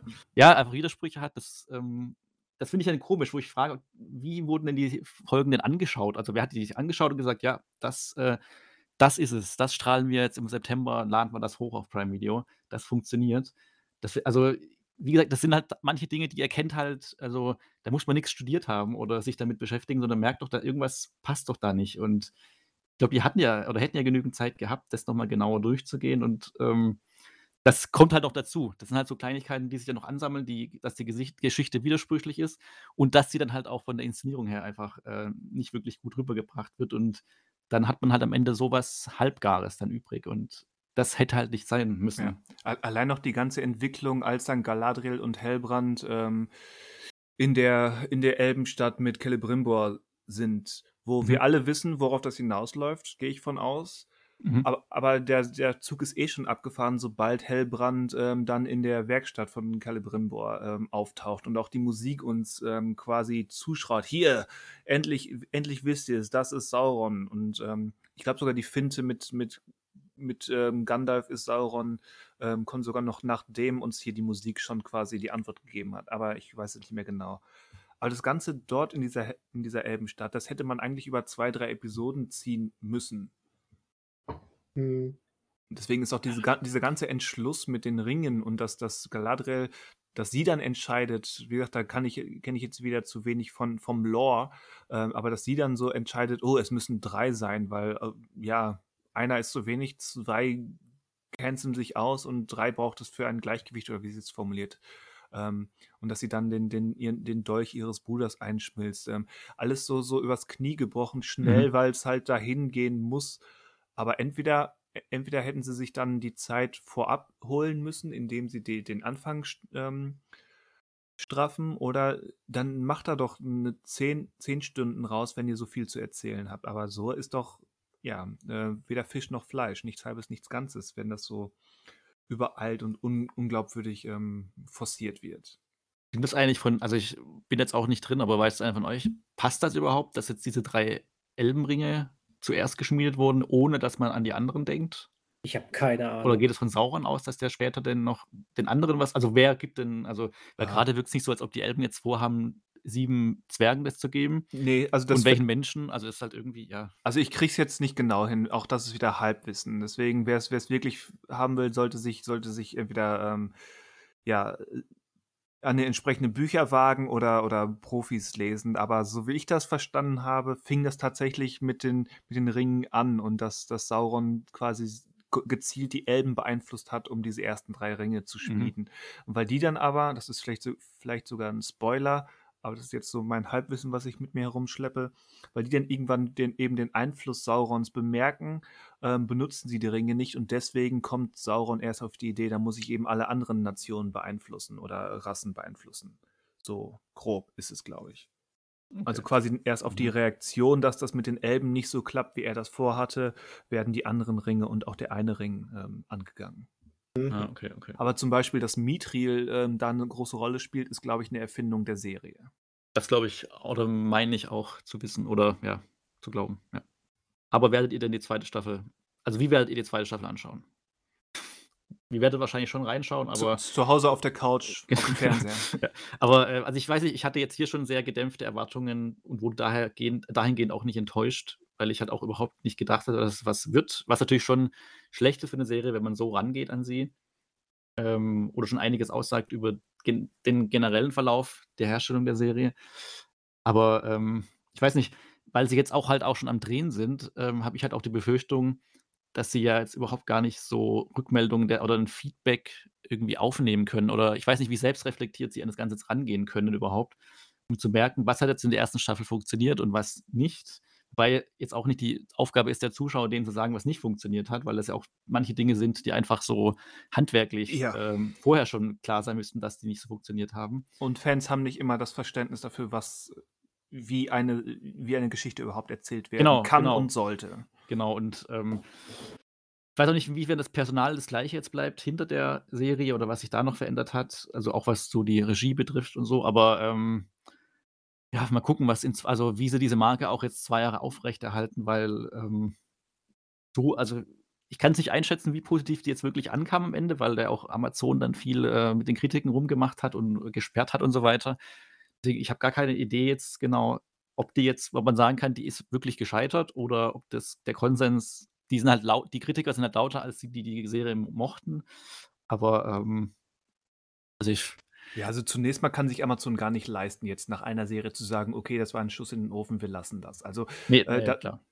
auch, auch die zweite Staffel wird nicht die letzte bleiben. Allein schon, weil, weil Amazon und Jeff Bezos als Person da, allein durch die finanzielle Gewalt schon, da steckt so viel hinter, können sie sich gar nicht leisten. Und ich meine, ähm, das Rad der Zeit kriegt eine zweite Staffel. Also dann, dann wird es bei Herr der Ringe auch für mindestens äh, drei bis, bis alle fünf reichen.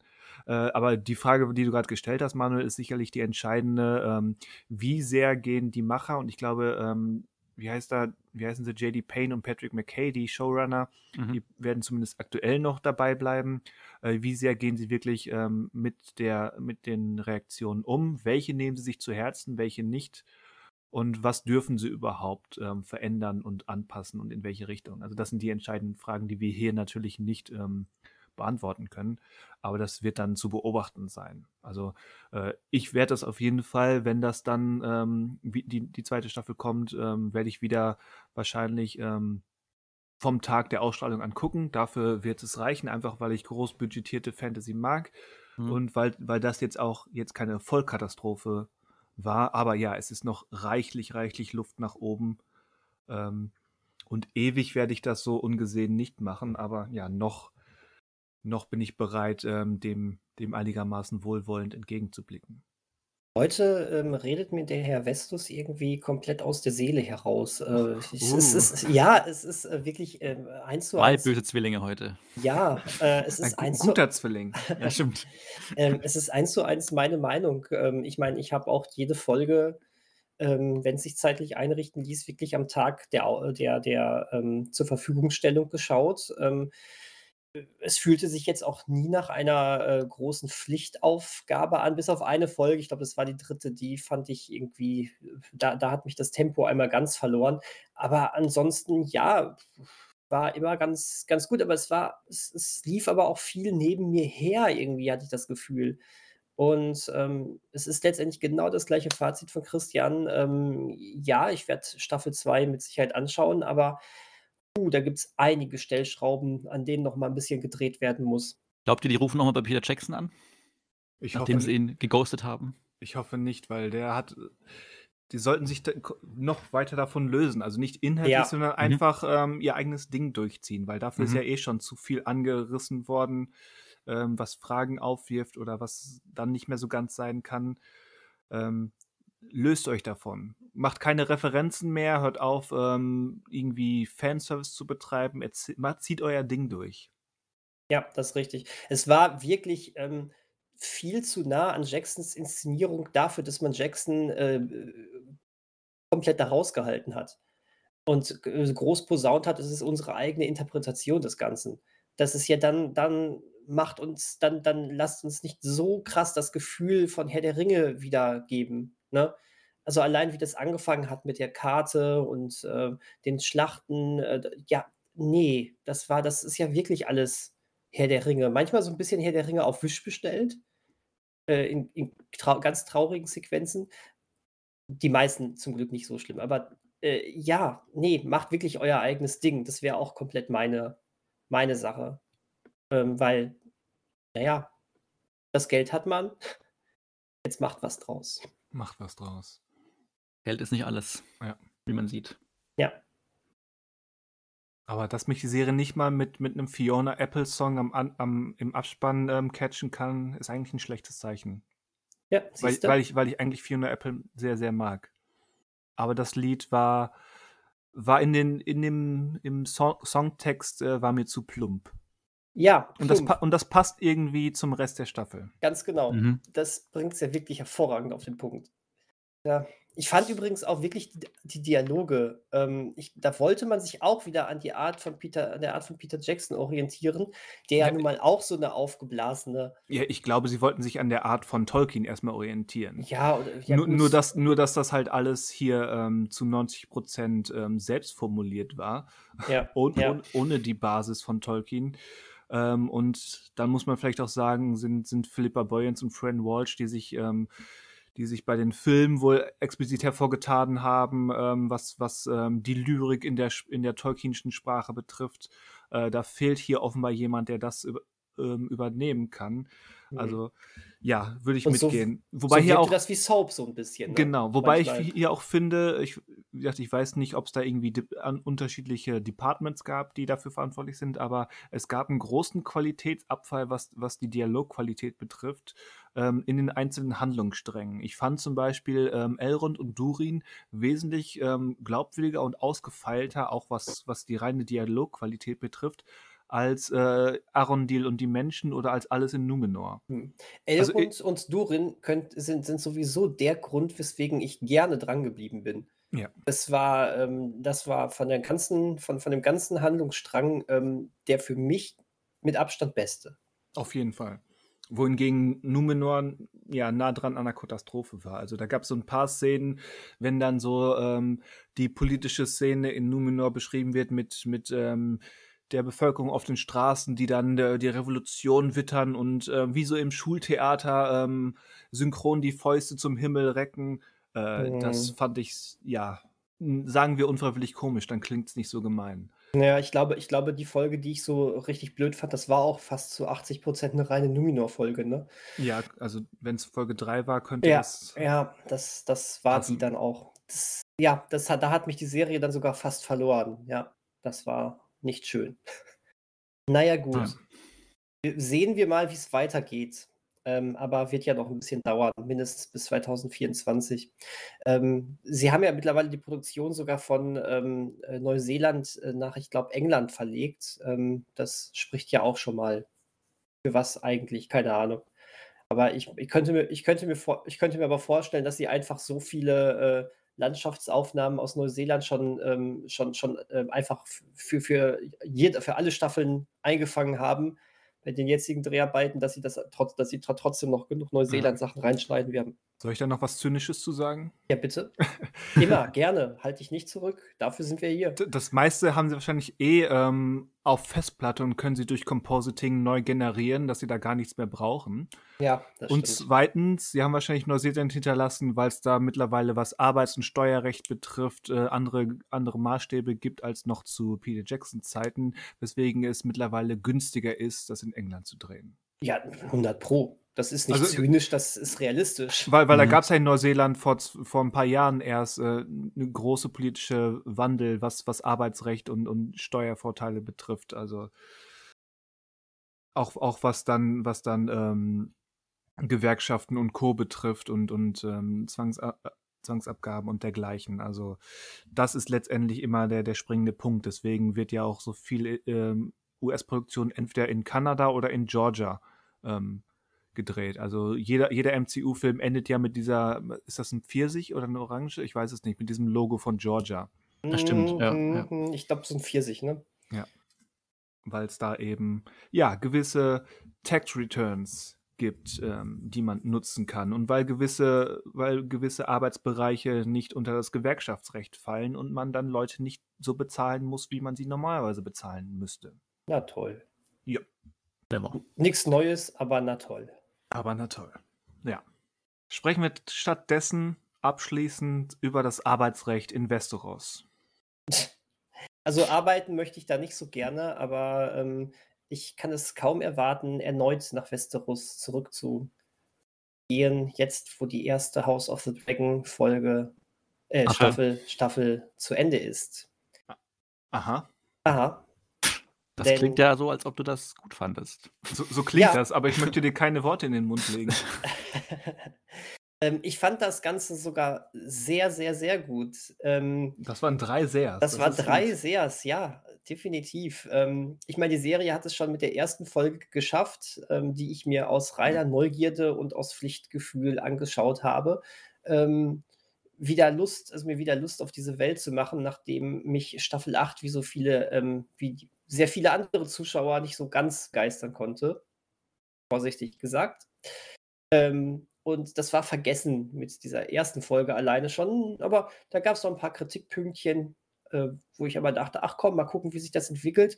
Und meine Güte, hat sich das entwickelt. Diese erste Staffel ist ganz fantastisch geworden, finde ich. Und ähm, äh, da braucht man, da brauchte man nicht große ähm, äh, milliardenteure CGI äh, äh, Aufnahmen von äh, den ganzen ähm, äh, Landschaften und was weiß ich, sondern es reicht vielleicht auch einfach ein, ein alter, sterbender König, der den äh, Saal entlang geht, was einer der einfach besten Szenen dieser gesamten Serie einfach war. Und äh, solche, solche Momente gab es da äh, irgendwie immer mehr. Also das, das, das ist fantastisch, das ist allerhöchstes Schauspielkino gewesen. Und ähm, die Charaktere waren, waren super, das, was, was, was Manuel auch schon gesagt hatte. Ähm, die, äh, ja, wir, wir finden, wir, wir mögen diese Charaktere einfach sehr gerne. Aber mm. keiner davon, keiner, Moment, keiner, davon ist wirklich, keiner davon ist wirklich sympathisch, das meine ich. Also okay. die Charaktere sind interessant, das ah, meine ich damit. Ah, gut. Also wir mögen sie, wir mögen sie als, als Seriencharaktere. So, als, als, spa als, spannende Figuren. Genau, okay. genau. Ähm, Gut, weil das ist eine, eine Unterscheidung, kein, die ich sehr, kein, sehr ja, gerne genau. machen möchte. Ja, es gibt halt keine richtigen Sympathieträger da drin. Aber trotz alledem äh, finden wir einen Großteil dieser Charaktere wahnsinnig interessant, wage ich jetzt mal einfach zu behaupten. Und ähm, es gibt kein richtiges Gut, kein richtiges Böse. Man kann irgendwo alle, äh, alle Charaktere sogar nachempfinden. Ähm, und äh, viele ganz schreckliche Sachen passieren auch einfach, weil nicht vernünftig kommuniziert wurde oder nicht vernünftig äh, hingehört wurde oder man Sachen verstehen wollte, die da gar nicht drin waren. Missverständnisse. Das ist total spannend. Da steckt so viel da drin in dieser Serie. Ja. Und ich fand sie, ich fand die riesig, wirklich. Hätte ich nicht gedacht, dass mich ähm, eine Game of Thrones Serie jetzt doch noch mal so, so kriegt. Weil, weil sie auch, ähm, das wäre jetzt mein Argument für diese Serie, weil es mir sehr, sehr ähnlich ging wie dir oder wie du gerade beschrieben hast, weil sie das Richtige macht oder beziehungsweise nicht den Fehler macht, ähm, zu sehr wie Game of Thrones Staffel 5 bis 8 sein zu wollen, mhm. sondern eben wirklich in erster Linie äh, ein politisches Drama in einer Fantasy-Welt ist. Also es gibt, ich habe von vielen Leuten gehört, die sagen, öh, zu wenig Drachen und so weiter. Die Serie heißt auch House of the Dragon, aber es ist viel zu wenig Drachen. Ja. Aber aber äh, erstens, es gibt genug Drachen und zweitens, ja. das ist in der grundsätzlichen Tendenz erstmal genau richtig, dass es um, um die Figuren, die, also die Menschenfiguren und um die Häuser gehen sollte und erst dann um Drachen-Action. Die Drachen-Action ja, funktioniert immer noch besser, ähm, als, als äh, also wenn da was hintersteht, was, was Dramaturgie und auch die Menschenintrigen betrifft, als wenn einfach nur ähm, da die, diese CGI ähm, Kreaturen herumflattern und irgendwelche random Sachen zerstören. Oder, ja, ja, oder als wenn, siehe Staffel 8 von Game of Thrones, als wenn äh, vermeintlich große dramatische Sachen mal wieder übers Knie gebrochen werden, weil man keine Lust mehr auf die Serie hat als Showrunner. Räusper, Räusper. Ja. Ah, wo, äh, wobei ich, ich so da, da nicht mitgehen würde, dass es da zu wenig Drachen gab. Da waren so viele oh. Drachen drin. ja, also. Ja, genau richtig eigentlich. Also. Ich, ich würde auch sagen, genau richtig. Aber so, so Folge, Folge 3 bis 8 ähm, war schon ziemlich ähm, sparsam, was Drachen an sich betrifft oder Drachen-Action. Und ich habe es wirklich aus mehreren Richtungen gehört, sowohl Tendenz im Internet als auch privat, die sagen, hm, ein bisschen mehr Drachen hätte ich mir erhofft. Aber ich persönlich würde auch sagen, ist genau richtig. Ähm, das war überhaupt nicht meine Erwartungshaltung da dran. Also das, das höre ich, also ist okay, jeder hat seine Meinung, aber das höre ich jetzt gerade einfach zum ersten Mal. Das ist, das ist ja, ist ja albern. Ich finde es zu wenig Häuser. Das heißt House of the Dragon und die ganze Zeit Schlösser, aber keine Häuser. Geil. Ja, auch das. nee, aber ich finde auch bei den, Dra also bei den Drachen, ähm, wenn sie dann mal auftauchen, sind das ja meistens immer, also auch ganz tolle Szenen dann auch, also wie die in Szene gesetzt werden, die Drachen. Also gerade die letzte Folge, also diese Szene mit den beiden Drachen am Ende, das ist ja auch, also ich, ich habe so drei Szenen, wo ich sagen würde, das sind so die, also ich finde es schon schwer überhaupt so die Lieblingsszenen rauszupicken, weil es halt so viele gibt. Äh, Ringe ja. der Macht hat halt nichts davon, aber. Ähm, also ich, ich könnte das nicht, weil, weil es mir schwer fallen würde, das auf, auf Szenen runterzubrechen. Genau, es ist, es ist halt, es baut, also genau, zum Beispiel diese Drachenszene aus der letzten Folge, die baut halt darauf auf, dass da halt ein Konflikt äh, quasi aus, also weitergeführt wird, der vorher schon gelegt wurde. Gleichzeitig, wenn ich überlege, dieser eine Junge, äh, also die Namen finde ich ein bisschen schwierig jetzt bei der Serie. Ja, weil, weil, weil, alle, weil alle irgendwie Aegon oder so genau. heißen. Genau. Also der, der Sohn der, ähm, der eigentlichen Königin. Der mit der Augenklappe. Der, der, eben nicht der andere, also eben so. der nicht mit der Augenklappe. Also, also, also Aegon. Heißt der? E Nee, ja. ich meine den, Achso, der äh, eigentliche den, den Königin. Nein, der, der dunkelhaarige, ja. Achso, also du meinst äh, äh, Renaras Sohn. Genau, genau. Okay, gut. Ähm, das ist ja ein Konflikt, der das ist auch das Interessante. Der ist ja, wenn man unterm Strich weiß nicht, wie viel Screentime der hatte. Der hatte aber nicht, also das waren vielleicht 15, 20 Minuten, dass der auftaucht in der Serie, inklusive eines Zeitsprungs, wo er dann auch jünger war. Und trotzdem hat man den Moment, äh, wenn dann er gejagt wird von Augenklappensohn, ähm, der ja auch quasi nur zwei, also einen Zeitsprung erleben musste, deswegen von einem anderen Schauspieler auch noch gespielt wurde. Aber daran merkt man irgendwie, dass diese, trotz dieser Zeitsprünge, ich glaube, also ich weiß, ich hatte mit diesen Zeitsprüngen gar keine Probleme. Das war, glaube ich, manchmal wurde das ein bisschen vorgeworfen, dass es viele Zeitsprünge hat, aber es schaffte trotzdem die Serie, diese Figuren mitzunehmen. Also auch wenn dann die Schauspieler teilweise ausgetauscht werden, gerade bei diesen Kindern funktioniert das. Und der Junge, wie gesagt, der hat so wenig Zeit eigentlich gehabt und trotzdem denkt man sich in dem Moment, äh, das ist jetzt äh, eine Scheißsituation für ihn.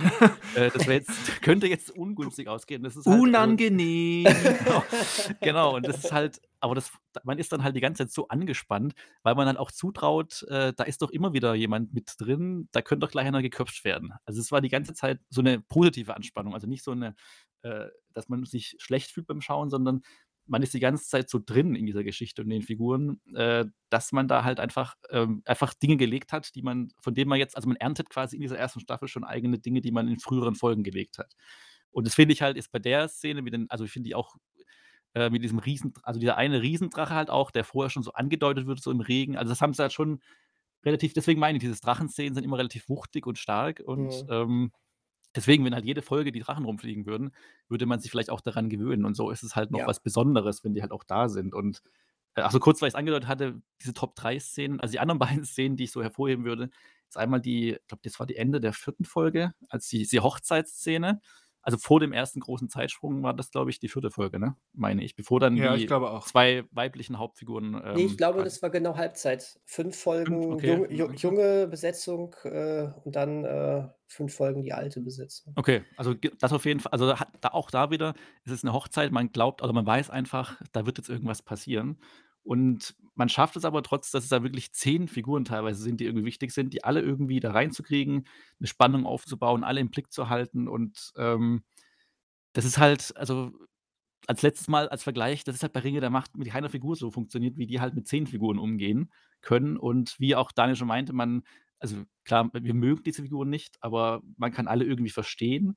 Ähm, und alle sind irgendwie interessant und spannend. Und so der Höhepunkt war dann, glaube ich, es war, glaube ich, dann die achte Folge, als dann quasi alle noch dieses Abendessen haben und der König eigentlich so, man weiß, okay, Ja. so lange wird er nicht mehr leben. Da- das, das, ähm, das Thanksgiving-Dinner der Familie Targaryen. Genau, das wieder hat also so viele, es klingt auch wieder jetzt falsch, äh, so viele schöne Momente, aber ähm, da einfach, ich weiß nicht, das, es funktioniert einfach. Also die haben einfach die Figuren im Griff, die glauben an diese Figuren, die glauben an die Welt, ziehen das durch und das ist deswegen halt ein ganz, ganz anderes Erzählniveau als bei Ringe der Macht.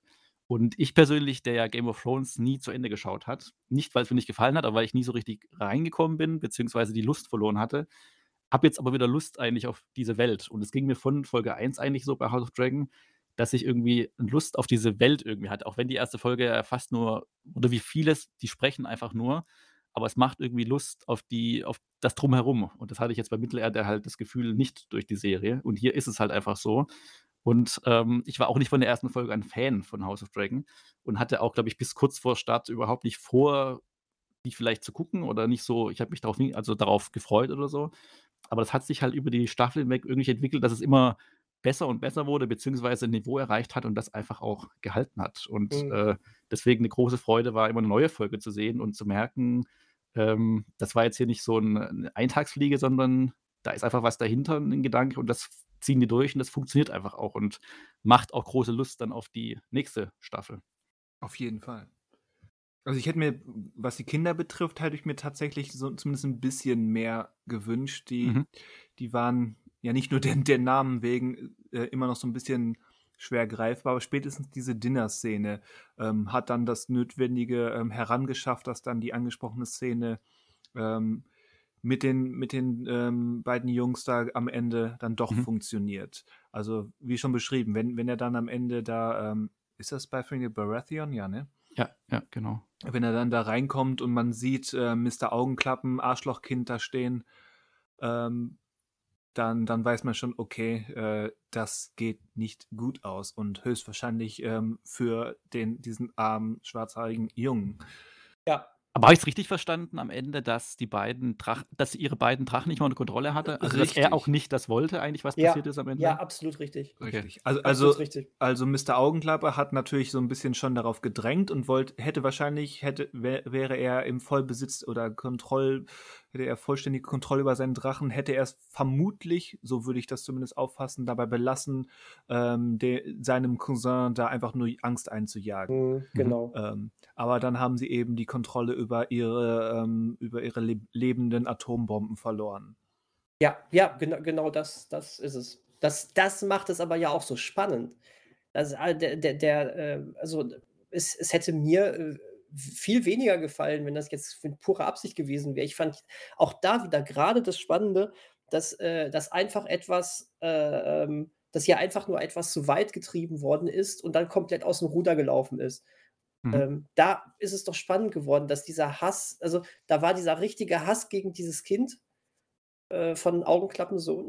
Und äh, ähm, Aber in dem Moment, wo es dann komplett aus dem Ruder läuft, siehst du einfach, fuck, das war nicht der Plan von ihm. Und das ist es halt. Es gibt nicht dieses einfach 100% böse, 100% gute.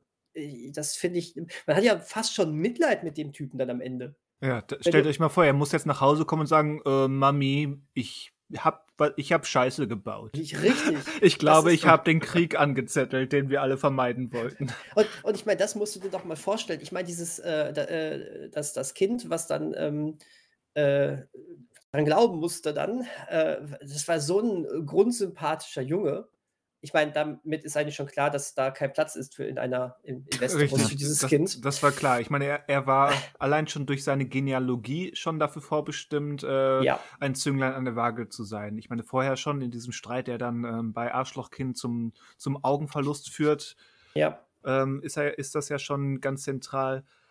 Ähm, weil, weil diese Serie ja nun mal auch äh, nicht zuletzt durch den ganzen Inzest, der da betrieben ist, sehr darauf bedacht ist, äh, dass, dass Genealogie und Abstammung und Blut äh, mhm. wichtig ist. Ja. Und wie gesagt, auch ein Sean Bean musste sehr schnell feststellen, dass für, ähm, für, richtig, also für vermeintlich richtiges und sympathisches Handeln einfach nicht der Platz ist. ja, wobei, wobei ähm, Sean, Sean Bean ist natürlich auch ähm, schön naiv in die Falle gelaufen. Das muss man äh, ja, sagen. ja, natürlich, klar. Klar, auch das stimmt. Aber das siehst du ja auch an, ich finde, bei Matt Smiths Figur halt auch, wo man denkt, die ersten zwei, drei Folgen, was ist denn das für ein krankes Arschloch? Ja, und danach, richtig. und jetzt in der zweiten Hälfte, man ja denkt, okay, das, also am ehesten noch dem irgendwie folgen. Ja. Der scheint irgendwie noch am ehesten noch auf Boden zu sein oder irgendwie. Findest du? Moral. Also nicht auf, ja. Weil, weil, weil ich, ich weiß, ich also nehme an, diesen Moment, wenn, wenn dann ähm, König Viserys da äh, mit seinen letzten Lebenskräften da durch den Thronsaal ähm, durchquert und dann einmal halb zusammenbricht. Beste dann, Szene, beste Szene. Mhm. Auf jeden Fall. Und dann ist es ausgerechnet Damon, der ihn stützt ja. und ihm die Krone wieder aufsetzt. Großartiger Moment. Da dachte ich auch, Übrigens, wow. ganz, ganz, ganz, ganz, ganz kurz. Diese Szene stand nicht im Drehbuch. Was, dass er stürzt? Äh, ja, genau. Das ist bei den ähm, äh, dass er da stürzt und die äh, Krone dann runterfällt äh, und dann Matt Smith dahin geht und ihm hilft. Das ist bei den Proben passiert, durch mhm. Zufall. Mhm. Und Matt Smith ist dann einfach hingegangen und so hat sich das entwickelt beim Proben. Also ist jetzt ja. nicht beim Drehen erst gekommen, aber das war äh, im Drehbuch nicht geplant. Okay, ja, finde ich Gute interessant. Ja. Auf jeden Fall ein großartiger Moment. Ja. Ähm, aber dann jetzt in der letzten Folge ist Damon ja auch immer noch jemand, der auf Krieg drängt und seine ja, ja, eigentlich geliebte Ehefrau und Nichte mhm. ähm, dann wirkt, weil die eben äh, mit, mit Vorsicht an die Sache herangeht und eigentlich Vernunft walten lassen will. Ja, ich finde sogar, ähm, gerade am Ende ist ähm, nach allen ähm, falschen Entscheidungen oder fragwürdigen Entscheidungen, die äh, Rhaenyra dann ähm, gerade äh, so in der zweiten Hälfte oder gerade während ähm, der Zeit, die wir nicht erleben, getroffen hat, ist sie dann am Ende wirklich die extrem besonnen wieder reagiert ja. und eigentlich richtig in ihrer Führungsrolle ähm, dann drin ist. Ne? Ja, wie der König ja eigentlich auch. Also ich finde ja, dass der, also der verstorbene König. Äh, ja, sowieso. Der ja eigentlich auch, nur das, also das ist ja auch das Krasse an dieser, oder das Krasse, das Interessante an dieser Abendessen, dass er will ja eigentlich auch nur Frieden haben zwischen allen. Und genau. ähm, will ja nicht, dass sie um diesen Thron eigentlich da kämpfen, auch wenn die Serie damit beginnt, dass er unbedingt der Nachfahre will und sich am Ende, oder am Anfang ja dagegen entscheidet, äh, dass seine Frau überlebt, sondern der Sohn und dann am Ende überlegt gar niemand von beiden. Und dann später ist halt er der, der ja auch nicht will, dass um den Thron gekämpft wird, sondern er möchte, dass sich alle verstehen.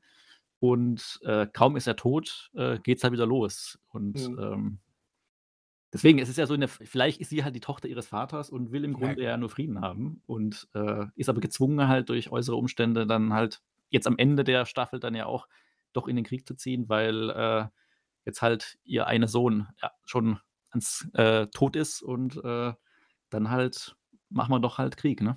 Komm, ich bitte, ich, ich, ich bitte euch, das ist, eine, das ist eine Sache, da würdest du den besondersten Menschen überhaupt mit, mit, mit äh, brechen können. Ja, natürlich, weil das macht, so, genau, das, das macht, das macht es ja so effektiv. Also im Kontext dieser Welt ähm, gibt es da darauf jetzt gar keine andere Antwortmöglichkeit. Ja. Nee, also wenn der so, also was sollst du sonst machen? Noch weiter verhandeln oder warten, bis alle Söhne abgeschlachtet wurden? Schulterzucken, einen Sohn habe ich ja noch. Also. Was, ja, sie ja. hat ja noch mehr. Sie hat ja, Ach, stimmt, ja fünf stimmt, Kinder. Stimmt, stimmt, stimmt, stimmt, stimmt. Aber für sie ist halt die Kinder vielleicht, also es ist ja auch der Sohn gewesen, der ja nicht äh, König werden würde. Doch, also oder? Für sie hat, das wäre doch der andere, oder? Das war doch jetzt der zweitälteste, der jetzt gestorben ist, oder? Aber hieß es nicht irgendwie, äh, was sagte sie denn nochmal, bevor er dann losgeflogen ist zu, zu ihm? War er nicht dafür bestimmt oder habe ich das jetzt Weil falsch der andere, also sie quasi kurz nach der Be Geburt sind noch beide Söhne bei ihr in der Kammer und dann bleibt der andere kurz noch zurück, also der nicht der, der stirbt. Und Ja. ich dachte, dass sie ihm dann auch was noch mitgibt, weil er halt der sein wird, der ihr nachfolgen würde dann wahrscheinlich auf den Thron. Aber Deswegen sagte ich sie, sie nicht zu dem, äh, dem, der dann letztendlich dann ähm, äh, gestorben ist, bevor er losfliegt, äh, ähm, du bist ja mein Erbe oder irgendwie sowas? Ich weiß es jetzt gerade nicht mehr ganz genau. weiß die Mutter auch äh, nicht mehr, verwechselt es auch. Ah, shit, shit. Ne, aber also eigentlich mein also mein Argument wäre eigentlich gewesen, dass halt auch wenn das nicht dieser Sohn ist, der Nachfolger wird, er trotzdem im Herzen liegt. Also, dass es trotzdem ihr Natürlich. Sohn ist. Ja. Und bei der anderen Was? Königin ist halt so, da geht es halt um den Erstgeborenen, der halt König werden also da das sind das noch mehr Schachfiguren als die eigenen Kinder mehr Schachfiguren als bei ihr vielleicht noch. Hätte ich jetzt so Mhm. mal gesagt, aber mal gucken. Also, die es sind ja alle unberechenbar immer eigentlich auch weiterhin in der Serie.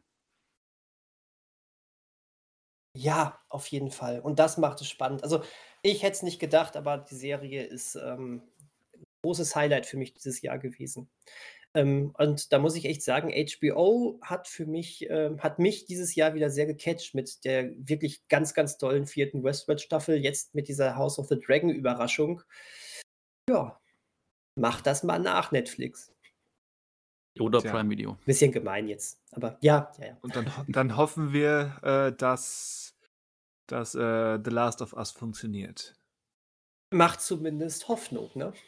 Mal ja, Trailer sieht fantastisch aus. auf jeden Fall. Ja. Ähm, fällt mir ein, dass ich Euphoria mal wieder weiter gucken müsste. Auch eine tolle HBO-Serie.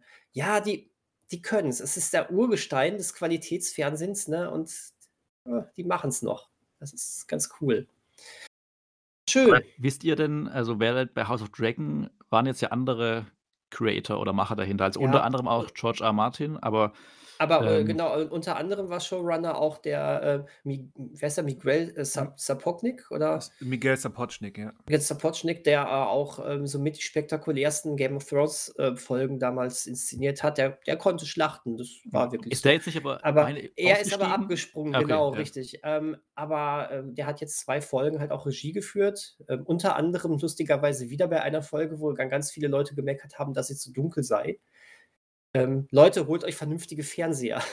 Das Ich fand die nicht so ist- ist dunkel, ich fand die irgendwie nur so offensichtlich Day for Night gedreht, wo ich dachte, hm, was, also warum habt ihr das, also das fand ich irgendwie, das komisch aussah, weil es so offensichtlich am Tag gedreht wurde und dann für den, für den, in Postproduktion auf Nacht getrimmt wurde, Echt? aber Ich halt hatte auch, eher- hatte ich ich das hatte- also ich hatte halt so eher Gefühl, ich also. hatte eher das Gefühl, dass hier halt wirklich bei Nacht gedreht wurde und keine künstliche, äh, künstliche Beleuchtung bis auf die Fackeln, die dann da wirklich rumstanden, waren. Und, Das äh, war, glaube ich, der Sinn auf, also das war der Gedanke. Ich dachte nur halt, also ich bin mir Ja. jetzt nicht ganz sicher, was da wirklich jetzt. und ich glaube, mit Digitalkameras gedreht wirkt das dann eben auch mal schnell so. Mhm. Aber ich finde ich find einfach, ja, das sind dann Aufnahmen, die äh, fordern ein bisschen mehr die Technik heraus, aber wer eigentlich einen einigermaßen vernünftigen Fernseher hat, der kann das dann noch sehen. Ich fand aber auch nie diese, diese auch von ihm inszenierte äh, ähm, große Schlacht hier, die bei Nacht gespielt hat, äh, gegen die, äh, die, die, den, die, diese Eisviecher da, ne?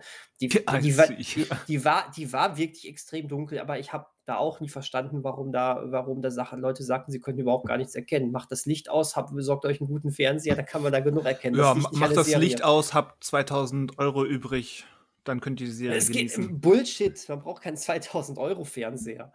Ähm, aber Aber weißt du man, denn, warum er ausgestiegen ist? Also, nein, weiß ich nicht. Okay. Um, genau, um wieder bei dem Thema zu, äh, zu, zurückzukehren, genau. Also, ähm, der ist weg, aber der andere Showrunner, der bleibt ja, soweit ich weiß. Und ich mache mir jetzt also kein, erstmal keine Sorgen. Und ich glaube, als Co-Producer bleibt er auch dabei. Also ist jetzt, glaube ich, erstmal nichts, wo man auf, wo man Schma Schnappatmung bekommen muss und sagen muss, äh, äh, jetzt, jetzt fällt das Kartenhaus zusammen. vielleicht hat er Prime Video bei ihm angerufen. Oder Jeff Bezos. Wir, wir, wir brauchen dich für Herr der Ringe. Oh Gott, der Arme. Ich sehe gerade, die Folge, die er gemacht hat bei Game of Thrones, hieß ja auch Die lange Nacht, The Long Night. Ja, ja, genau. Das, genau, das, das ist genau die, die ich, die ich jetzt auch Mhm. meinte. Genau. Aber ich werde wohl die Zeit nutzen zwischen Staffel 1 und 2 und ähm, Game of Thrones mal nachholen. Aha, dein, dein Wort. So, so wie ich auch Breaking Bad seit vier Mhm. Jahren nachholen werde. Mal gucken. Es wird ja wohl, also ich habe jetzt gelesen, es, also man darf die nächste Staffel natürlich nicht vor 2024 erwarten. Mal gucken, ob es dann Genau. wirklich zwei Jahre dauert. Also Sommer 2024 oder ob sie schon im Frühjahr was machen. Aber mal gucken.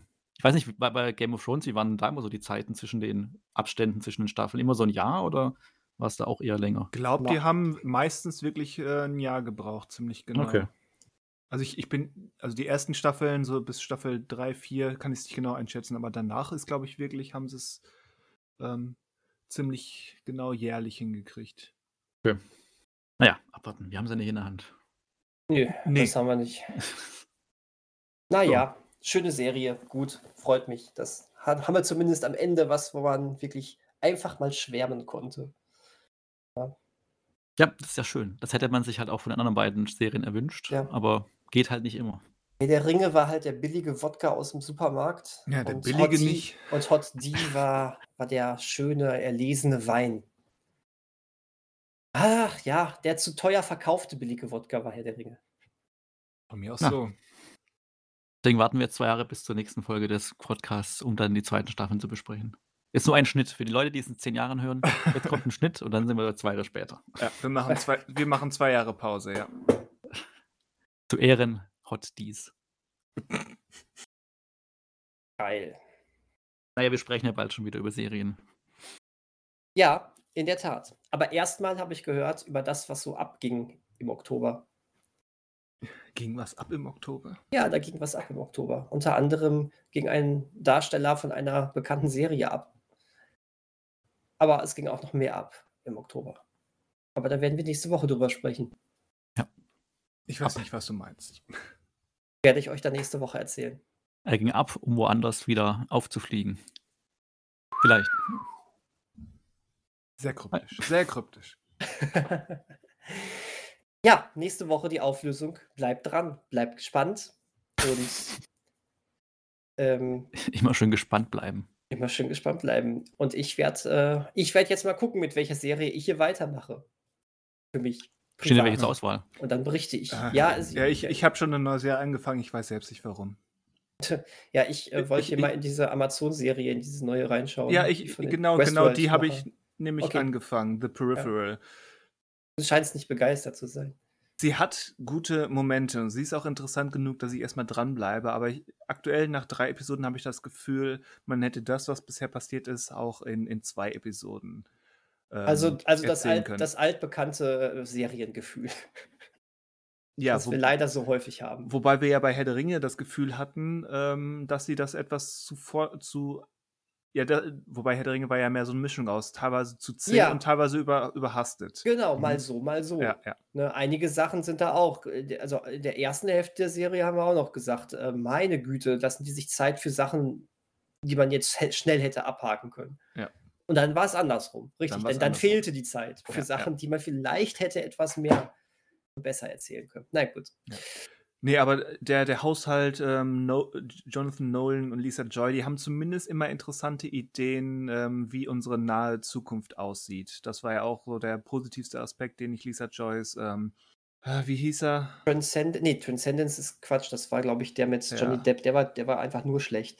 Ja, Ähm, ja, hier der, mit, der mit Hugh Jackman, und ne? Rebecca äh, Ferguson. Hm, Ich fällt mir gerade nicht meinst. ein, aber das, da war ja auch das, der positivste Aspekt, äh, dass die Zukunftsversion eines, eines halb überschwemmten LAs interessant war. Die Story Mhm. an sich nicht. Und hier in The Peripheral gibt es auch einige interessante ähm, ja, Zukunftsspielereien und Überlegungen. Hm. Wenn ich durch bin, erwähne ich es vielleicht nochmal ausführlicher. Perfekt. Also mir, ich wollte auf jeden Fall den Namen wegen, die dahinter stehen, wegen meiner Westworld, meines Westworld-Fan-Daseins natürlich einmal schon mal reingucken. Und ähm, äh, wie heißt sie nochmal? Äh, Chloe Grace Moretz. genau, die mag ich eigentlich auch immer ganz gerne. Deswegen war das mal ein, ein Reingucken definitiv wert. Mal schauen, vielleicht mache ich das gleich. Vielleicht auch nicht. Wir werden sehen. ähm, ich berichte hier an dieser Stelle zu späterer Zeit. Und bis dahin habt eine schöne Woche da draußen. Das wünsche ich auch. Cool. Wir hören Adi. uns. Ja, auf Wiederhören. Adios zusammen. Ciao.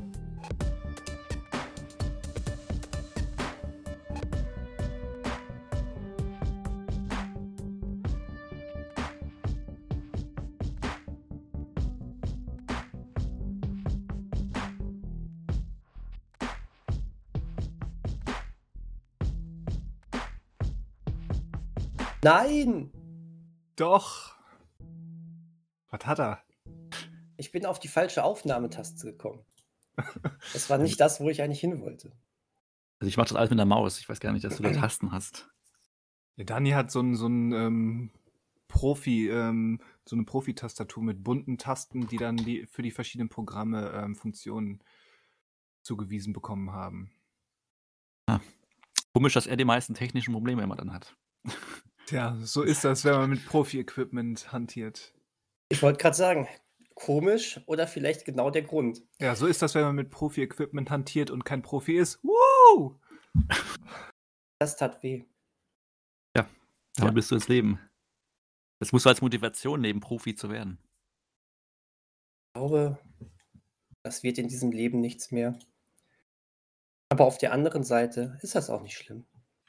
Das Equipment ist ja da. Du musst es ja nur zu nutzen wissen. Was, Nicole Kidman ist da? Das Equipment. Ach so. Nicole Kidman ist da. Nicole Kidman ist doch da. Du musst nur zu nutzen wissen. Oh, wow, wow. Das ist, ähm, da wollen wir jetzt aber nicht weiter drauf eingehen. Das bezieht sich auf ihre le jetzt, schon jetzt legendäre, noch nicht mal ein Jahr alte oder so gerade ein Jahr alte ähm, Kinowerbung, die sie für, ich glaube, die, die Kino amerikanische Kinokette AMC Theaters gemacht hat, die, die zu einem eigenen Meme wurde. Was hat sie denn gemacht? Ja, so eine Werbung von wegen, wir gehen ins Kino, weil wir da in fremde Welten reisen können und sowas. Halt für diese Kinokette. Müsst, muss man sich mal, müsst ihr euch mal bei YouTube angucken. Hm? Ähm, und das ist halt wirklich, ähm, wurde so, so halb ironisch, halb ernst gemeint gefeiert und ist ein Meme geworden mit Leuten, die dann auf die Leinwand andere Sachen ähm, gebastelt haben. Okay. Hat sogar, hat sogar ein Sequel oder soll ein Sequel bekommen, also ähm, so eine so eine neue Version von Jetzt- dem Werbespot. Jetzt bekommen schon äh, Werbespots mit Stars Sequels. Ja. Was, was ist das jetzt nur für eine Sequel-Kultur, die wir hier haben? Tja, so ist das. Ah, je, oh je, oh je. Angebot und Nachfrage. Ja, ja. Wir wollen das ja. Wir wollen ja das Sequel haben. Wer sind wir? Definiere, Manuel. Wer sind wir? Das Publikum. Wer sind wir? Wir sind die Borg. Ihr seid assimiliert. So ist das. So ist das. So ist es. Was, was äh, gerade ganz verwirrend ist noch bei mir, ähm, ich, äh, hi- hier hängen die ganze Zeit noch so Spinnenweben über meinem Monitor. Ich habe die einfach mal nicht abgemacht. Es ist ja auch, ist lustig. Halloween ist ja auch bei Immer noch. uns noch nicht vorbei. So ist das. Aber Selbst ich, am äh, Montag ist er noch nicht vorbei. Also wenn die, die Ersthörer werden es ja immer noch in, an Halloween erhören können. Ich wollte gerade sagen, die Ersthörer werden uns, also werden mit uns Halloween verbringen. Das Ja. ist doch mal, ähm, das ist eine Ehre, finde ich. Ja, und, und ich habe am Freitag nach Halloween noch eine Halloween-Party. Das ist fast schon pervers. Tja, Das bringt Unglück. das bringt Unglück. Tja. Das ist im höchsten Maße unethisch, finde ich. Aber gut, mach du mal. Passt ja auch irgendwie wieder zu Halloween. Als was gehst du denn? Äh, weiß ich nur nicht. Vermutlich recycle ich ähm, das Vampirkostüm von letztem Jahr. Hm. Okay. Das war gut. Ein nachhaltiger Vampir. Nachhaltiger Vampir. Ja, sind halt untot. Da, da vergeht nichts, verkommt nichts. Korrekt, korrekt. Gefällt mir. Sehr schön. Was, was ist denn das für eine Halloween-Party? Ja, weiß nicht, von Freunden von Freunden. Also ich besuche Freunde in So. Berlin und Ah. ähm, da ist dann auch eine Party. Mehr weiß ich noch nicht. Das klingt äh, sehr gut.